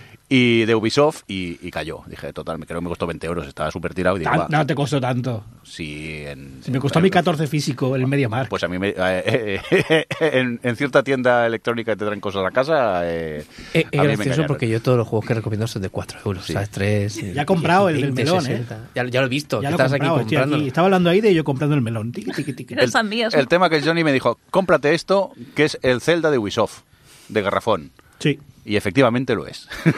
Pero me lo he pasado bomba con este juego. Empecé con él y dije, "Mm, efectivamente, es mm, el Breath of the Wild. Ahí está el castillo al fondo donde tienes que ir en algún momento. Eh, tienes una parabela, que en este caso son unas alas. Tienes que desbloquear cuatro jefes que te van a ayudar para cargarte al boss final. Y es el Zelda de Ubisoft directamente. Pero, oye, es un juego que me ha parecido súper entretenido. Porque encima, eh, mayoritariamente tienes que ir resolviendo puzzles. Además es un juego Sí. que, sin paños calientes, es malillo. El Sí. juego es malillo, pero entretiene mucho. Sí, porque encima los puzzles normalmente la, la gran mayoría, por no decir todos, creo lo, lo fui resolviendo, que yo soy un poco lerdo para eso, y o sea que no es muy complicado de, de jugar. Luego tienes un poquito de lucha con cuatro bichos para conseguir un poco de experiencia y conseguir puntos. Es bastante estándar, ya os digo, es un Zelda garrafón, pero cuando me di cuenta, pues le pegué unas bastantes horas a- al juego y oye, pues normalmente si encima está barato, porque realmente lo puedes encontrar baratico, Sí, sí, yo lo he merece visto la de pena. ¿eh? saldo, pues eso, si lo compré con mi hija porque le estaba con destripando la historia y, Sí, sí. y la de los dioses. Sí, sí, 14 euros. Sí, sí, y tiene un tipo de gráfica así, parecía un poco más dibujo animado, bueno, un poco tirando al Zelda, ya os digo, y, y primero pensé, vaya porquería de juego, y luego le vas pillando el truquillo y oye, mm, droga buena también, para pasar el rato, ¿eh? No, no, es un juegazo, el juego de mi vida, pero mis buenas horas me he pegado, me lo acabé y, y la verdad que al final lo disfruté. Y creo que está en Game Pass. Ahí ya no lo sé. Por eso a lo mejor está tan barato luego para, para comprar. Pero bueno, Aida, cuéntanos, que creo que todavía tienes más juegos. Pues me he dejado un par por comentar. Uno es uno que vino en directo de Rafa hace, hace tiempo y no, no me había dado por jugar y hace poco pues lo vi que estaba en el Plus de PlayStation y me puse a jugarlo, que es el Heaven o Heaven o Heaven. Sí, em, el, sí, He- Heaven. Heaven. Bueno, Heaven. es un juego en el que una, una pareja, que puedes elegir tú si son dos chicos, dos chicas, un chico, una chica, eh, huyen de su planeta porque les intentan emparejar con otras personas que no, pues no son las personas a las que quieren. Y es como muy tierno, muy romántico, pero muy repetitivo. Yo he jugado el juego entero, me lo he pasado ya por inercia. Tiene cosas muy buenas, lo que pasa que se vuelve eh, bastante repetitivo en cuanto a la jugabilidad del juego. Sí que es cierto que los diálogos son bonitos, que incluso no sé cómo se adaptará. Yo, por ejemplo, hice un- una relación de dos chicas. No sé cómo se adaptará o cómo, si, si chirrían mucho, a lo mejor si pones dos chicos o si pones un chico y una chica. Pero en ese sentido sí que me pareció como que se adaptaba muy bien el concepto de, de los dos personajes. Eh, pues una es un más eh, bióloga, creo recordar, la otra era mecánica. Entre las dos intentaban sobrevivir en un planeta al que, al que huían eh, pues intentando obtener recursos de la naturaleza para alimentarse, eh, combatiendo con algunos bichos que hay, pero no para matarlos, sino porque están como intoxicados por un óxido que, les está afectando. Entonces vamos recogiendo el óxido, vas haciendo mejoras.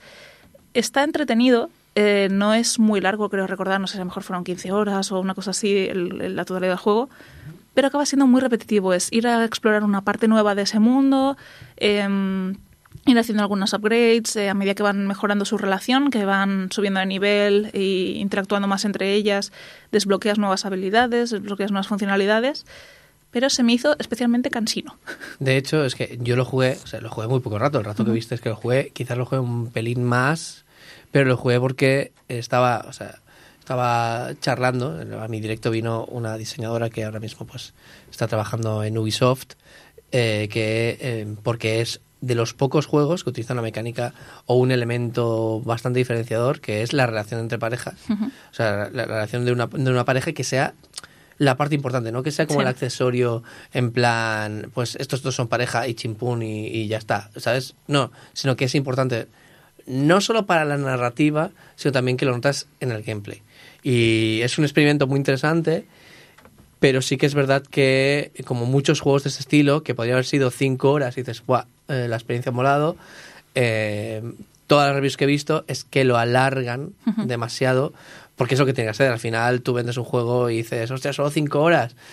Qué rabia me da los juegos al peso, de verdad. Sí, es lo que tiene. Y la gran mayoría, bueno, pues eso, es una tendencia. Y en este caso, el experimento está muy sí, bien la esa parte de la parte. relación de pareja es muy chula. O sea, me gusta mucho cómo la trabajan, cómo la exploran, eh, cómo interactúan entre ellas. Eh, la verdad es que un 10.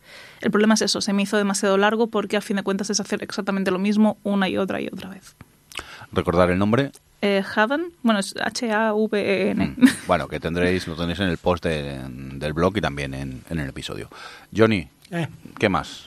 sopla. Mario Wonder. Ah, Mario Pero Wonder. tienes un guion he delante. yo. Que no lo tengo. ¿Qué voy a tener delante? Si no se las imprimió para que haga dibujitos, se está aburriendo aquí el pobre muchacho. No, es verdad, dice, lo miraré desde el móvil, pero si no para de comprar juegos. Es que Normal. estaba comprando el melón de Rafa. Literalmente. O sea, me dice, mira, Estaba ya lo tengo comprando aquí. el melón de Rafa. Comprar. vale. Venga, eh, Mario. Wonder. Mario Wonder, pues agridulce, agridulce, no ¿Por porque qué? sea mal juego, es un juegazo. Lo que pasa es que tenía las expectativas, mm, no sé, todo el mundo estaba diciendo que qué revolución, que no voy a decir que es malo porque es un juego de Mario y no hay juego de Mario que sea malo. Y este la verdad es que es muy bueno. Toma sen- sentencia. Mucho. Pero ¿sabes cuando todo el mundo está, "Guau, han reinventado Mario"? Pues mm, no, o sea, es un juego de Mario. Está muy bien, me gusta muchísimo. Pero no es mejor que un Mario 3D World, que un Mar- los Marios. Pero es que claro, el problema es ese, veníamos de mucha era de los New Marios y todos que eran muy iguales y este al menos vuelve a ser Sí. un poco lo, lo de antes. Que sí, que eran muy que se iguales. echaba de menos. Eran muy iguales, pero eran malos. Si eran juegazos todos. Sí. Hasta los de DS, el New Super Mario, eran buenísimos. Y este es, sí, un, un Mario con. El elefante está muy cookie, está, lo de las flores mola mucho porque te cambian la pantalla. Juegazo, sí, me gusta mucho, sí, lo recomiendo muchísimo. Es un game changer que ha cambiado. No, es el último gran Mario que va a tener esta consola, que ya no da para más, ya está. Pero sí, sí, muy recomendado, me gusta muchísimo. Debo decir que además, no, no sé si a ti, pero la- algunas insignias me parece que el nivel de dificultad es demasiado. O sea, sí que es cierto que la gente decía "Es que, jolín, este Mario es muy difícil. Sí, claro, todos los Marios tienen su punto de dificultad. Quiero decir, mm, cuando se te puedes pasar el juego sin que sea difícil, pero luego si quieres las insignias o los niveles Claro, más superiores y tal, son muy Marios. difíciles. Pero este se me ha parecido ya como demencial el nivel de dificultad en algunas de las insignias. Bueno, a ver, es pues eso. Yo llegué ayer, voy más o menos algo más de la mitad del juego. Ayer llegué a la zona especial, Ujú. como Super Mario World, que llegabas Sí, a la zona hay de un- Hay un estrella, mundo especial, sí. que era súper jodido. Ujú. Que, claro, yo ese mundo, por ejemplo, solo por memoria muscular, el de Super Nintendo, me lo paso casi con los ojos cerrados. Porque en mi época le eché muchas horas. Y este supongo que será lo mismo. Hay fases que son muy difíciles, como lo eran el de Super Nintendo y en los siguientes. Es pasar, todos los juegos de Super Mario son así. Pasártelo, mi hija de 8 años se lo puede pasar.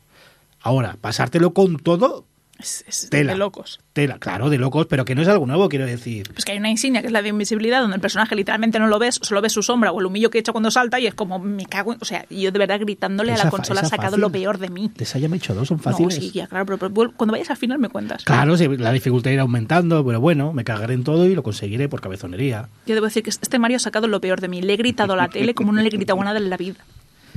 La edad es muy mala, la Sí, la es es muy verdad. mala. Venga, dejamos el Mario Wonder y eh, te queda otro, ¿no, Aida? Sí, este, este es el mustio, va, por fin. Bien. He jugado un juego eh, que está en Switch, eh, solo está en inglés o en japonés, se llama Paranorma Side. Ay, pensaba que era de un melón. No, no, no. no. El Paranorma Side Pero es cómpralo, Johnny. A ver, Paranormal Side, vamos a Para, ver. de qué Paranorma Side, The Seven Mysteries of Onjo. eh, ¿Eh? ¿Eh? Los siete misterios de Onjo. El caso Onjo. es, es un juego en el cual pues hay una maldición y hay siete mm, objetos eh, malditos que si que los consiga todos, pues podrá conseguir eh, resucitar a alguien. El tema está en que esos, eh, esas maldiciones, esos objetos malditos, eh, cada uno de ellos tiene una forma de matar a otro de los curse bearer, no sé cómo, mm, portadores de las maldiciones o algo así. Y estos se tienen que ir encontrando durante el evento por las noches. Dura unos días hasta que, consigas todas las piedras, todas las almas que puedas y entonces podrás resucitar a alguien, ¿no? Entonces aquí este juego va interconectando distintas líneas temporales, distintos personajes eh, protagonistas que eh, intentan conseguir todas esas almas, todas esas piedras para distintos fines. Hay unos que son policías que intentan pararlo todo, hay otros que son gente que necesita, mm, bueno, que vuelva a la vida alguien, un ser muy querido. Pero este juego ah, está hecho con un formato que parece muy una visual novel. Ah, tiene eh, momentos que son un poco meta. ¿vale? Momentos de estos de interactuar con el juego de una forma un poco especial que rompe la cuarta pared. Y eso es lo que a mí me descolocó muchísimo, de cosas que dices tú, pero a ver, lo que me está pidiendo el juego es muy raro. Y, y acaba siendo una solución muy obvia, pero que tienes que, que ir como un paso más allá. Eh, el juego no deja de, romperte la cabeza en algunos momentos, pero sigue siendo una trama muy interesante, una historia de intriga, donde se van destapando un montón de subtramas y de cómo todos estos personajes iniciales se relacionan entre sí de un modo u otro. Y la verdad es que lo he disfrutado mucho, pero lo he pasado mal, porque tiene muchos momentos de estos de, de, de jumpscare absurdo de voy a dar una vuelta en el escenario cuando vuelvo a la posición en la que estaba hay un personaje que aparece de golpe. Eh, tuve que acabar quitando músicas o cosas porque de verdad que me estaba dando infartito mientras jugaba una cosa tan tonta como este juego aún así Pero la lo culpa es tuya por jugarlos. Es que... pero es que eran sustos que dices tú es que va, va a pasar va a pasar sabes como cuando es Sí, una sí, que- película que de sabes que va a pasar y- y va a pasar pasa. va a pasar y pasaba claro yo estaba jugando con auriculares y mi pareja me veía de golpe pegaba un salto en el sofá y decía ¿qué le pasa a esta? y como le explico que justo acabo de dar una vuelta entera y he visto esto pues esto va a pasar en varias ocasiones pero bueno mm, quitando eso no es un juego de terror al uso quiere decir eh, la, la ambientación y tal es tétrica pero no es juego de miedo es una visual novel simplemente de vez en cuando pues te cuelan alguna de estas das el sultito el, sustito, eh, el saltito y a seguir me ha gustado mucho, lo recomiendo mucho porque la, la narrativa del juego es genial y por estos momentos así que tiene de, de jugar con, con la mente del jugador. Por lo que estoy viendo así en las previews de, de Switch, es muy oscuro, ¿no? ¿Pasa todo de noche o qué pasa aquí? Sí, a ver, es que los eventos, o sea, las, las piedras estas o, bueno, las eh, maldiciones que llevan se activan solo durante la noche. Entonces, la mayoría de acción va a pasar durante la noche. Durante el día a lo mejor llevas a investigadores que van haciendo preguntas a gente y tal, sabiendo que en ese momento no le pueden matar. Pero, pero luego por la noche, pues cada una de las maldiciones tiene una, un detonante que hace que se active. Por ejemplo, hay una de ellas que si la persona lleva algún mechero, una cerilla o algo, pues puedes activar la maldición. Y, y por lo que veo, y por lo que veo de es visual novel con un poquito. Tiene buena pinta, la verdad. Es, es muy chulo, la verdad es que narrativamente es espectacular. eh, la trama a mí me enganchó muchísimo. Y, y bueno, y aparte es eso, tiene alguna sorpresita así de, de jugar un poco con la mente del jugador, que, que la verdad es que me lo he agradecido mucho. Venga, pues Aida, recuérdanos el, el nombre otra vez. Sí, es Paranormal Site The Seven Mysteries of Honjo. Muy bien. Y ahora, Johnny, demuéstranos que te has comprado la VR. Algo tendrás, habrás jugado en VR, que te llame. Y voy a hacerlo muy despacito, Venga. porque sé que te estás meando. Correcto. Digo, No, no, para nada. No sé de qué me habla usted. Que te he visto tomarte las pastillas y luego sé lo que pasa. Déjame, deja que soy un señor mayor. Dejadme. He jugado, sí, me he comprado el VR, pero me he jugado a un juego que ya tenía para otro VR. ¿Qué te parece? Mm, Bueno, Que muchos tenemos porque lo regalaron en el PlayStation algo. Ah, pues a lo mejor lo tengo y ni me he enterado. Sí, creo que la el, el MOS, de un, un juego de una ratoncica, creo que en pandemia Sony dijo, venga, os lo regalo. Qué amables. Sí. Pero mira, el típico juego que tienes ahí tirado en la Play y con la gafica nueva he dicho, voy a probarlo. Y lo he vuelto a comprar. ¿Por qué? Porque soy así. Gilipollas. Eh, Moss, Moss, un juego de una ratoncica que, hostia, lo había... ¿Sabes esto de que te lo pruebas y dices, tiene buena pinta, ya, ya le daré?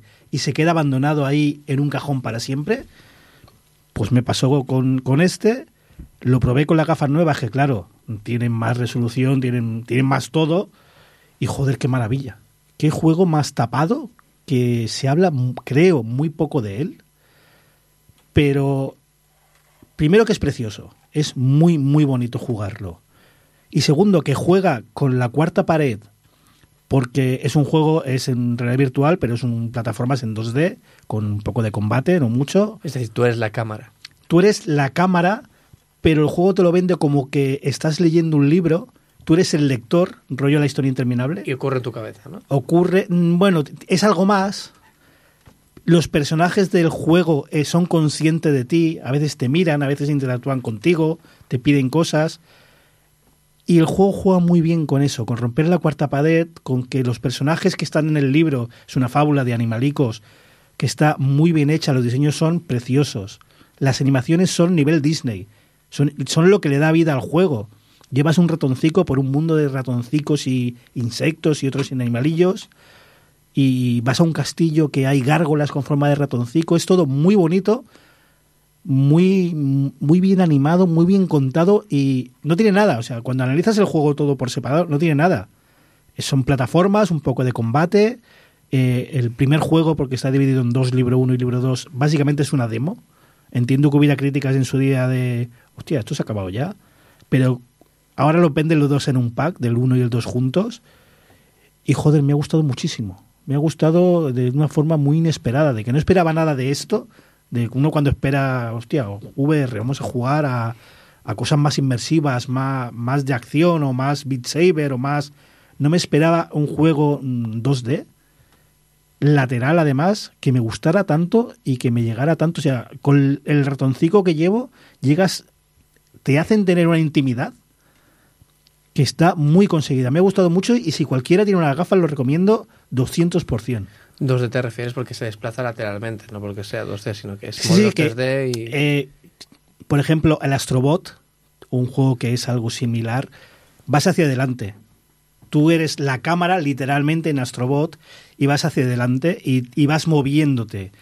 Estos son pantallas estáticas y casi siempre, a veces varía un poco, pero casi siempre vas de izquierda a derecha. Plataformas 2D de toda la vida. Bueno, un Super Mario en 3D. Solo que tú eres la cámara y además interactúas con el escenario. Por ejemplo, eh, la ratona tiene que ir de A a B, pero le falta una plataforma que tú como lector puedes modificar el escenario y hacer cosas para que el escenario eh, cambie.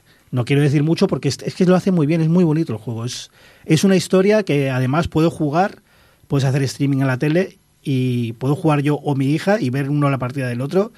Y está muy bien. A mí me ha gustado muchísimo, de verdad que es una sorpresa. Pero ¿y el componente este de que sea en VR es algo necesario para la jugabilidad Sí, o es simplemente completamente, un- completamente. Y De hecho, es es eso, cualquiera que tenga las gafas de Sony, si va a su biblioteca va a ver que tiene el juego. O sea, ¿lo jugaste en las Quest o lo jugaste en la...? Lo probé la primera vez, lo que te decía, te lo regaló Sony. Sí. Y creo que en pandemia regalaron un pack de juegos y estaba este. Posiblemente, sí.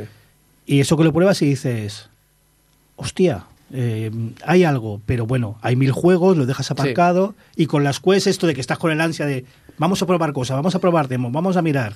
Y lo vi, estaba de oferta y... Lo que no sabía es que con las Quest puedes también emitir a la tele. Sí, sí, sí, que emites a, a tele o, a- o al dispositivo, a un móvil ¿cómo una tablet. Con una- como Si si la fuera el YouTube que le das al botón y... Básicamente sí, hay un botón de emitir. Si la tele tiene una aplicación, lo puedes hacer. Si no, con un Chromecast, que todos los que tenemos Stadia tenemos uno tirado por casa, puedes emitir. Y si no, puedes emitir a tu móvil o tu tablet. A la aplicación. Está, y si no, creo que también vía web puedes verlo. Qué guay, porque así no estás solo, ¿sabes? No, no, no, evidentemente, evidentemente. En casa, si ponemos las gafas, normalmente eh, se emite a la tele. A no ser que yo esté yo solo. Triste y solo. Pues nada, con este pensamiento de Johnny triste y solo en calzoncillo jugando a VR. eh, No, de calzoncillo no, que estábamos en invierno, hace fresquito. Ya en verano bueno, ya te calzoncillos y calcetines, perdón. Eh, venga, que nos vamos a ir, que ya no tenemos más juegos, ¿no? Te están meando, ¿eh? No, no, para nada, para nada. En realidad está jugando al Cult of the Lamb en el nuevo DLC, Sí. pero va, te deja ir a mear. Que lo que tengo es hambre, que hace dos horas que hemos desayunado y estoy muerto de hambre. Hala, que nos vamos. Adiós, Johnny. Adiós. Mm, y deja de presionarme con la VR, por favor. Elige VR o zombies. El de zombies. creo Vas que a va caer en algo. El de zombies creo que ahora hablamos ahora de comer. Aida, Me voy a adiós. jugar a Yakuza, adiós. Muchas gracias. Podemos hacer un clan que se llame Zombies Ocupados y jugamos todos y luego venimos y hacemos un podcast solo de zombies. Mira, Rafa, con esta broma acabamos teniendo un grupo de Telegram de ciento y no sé cuántas personas jugando a la Elite Dangerous. Oye, Rafa, que no has dicho lo que ponía en el guion del escomorfismo. ¿Qué era el escomorfismo? El escomorfismo, un huevo me cuelga y el otro lo mismo. Era eso, ¿no? Adiós, Rafa. Adiós. Adri, que te he echado mucho de menos hoy. Con estos salvajes aquí no se puede hacer nada. Hola, un saludo, un saludo cordial, un cordial saludo del señor Mirinda. Adiós. Venga, que sé que te gusta. Adiós. Dejadme en paz.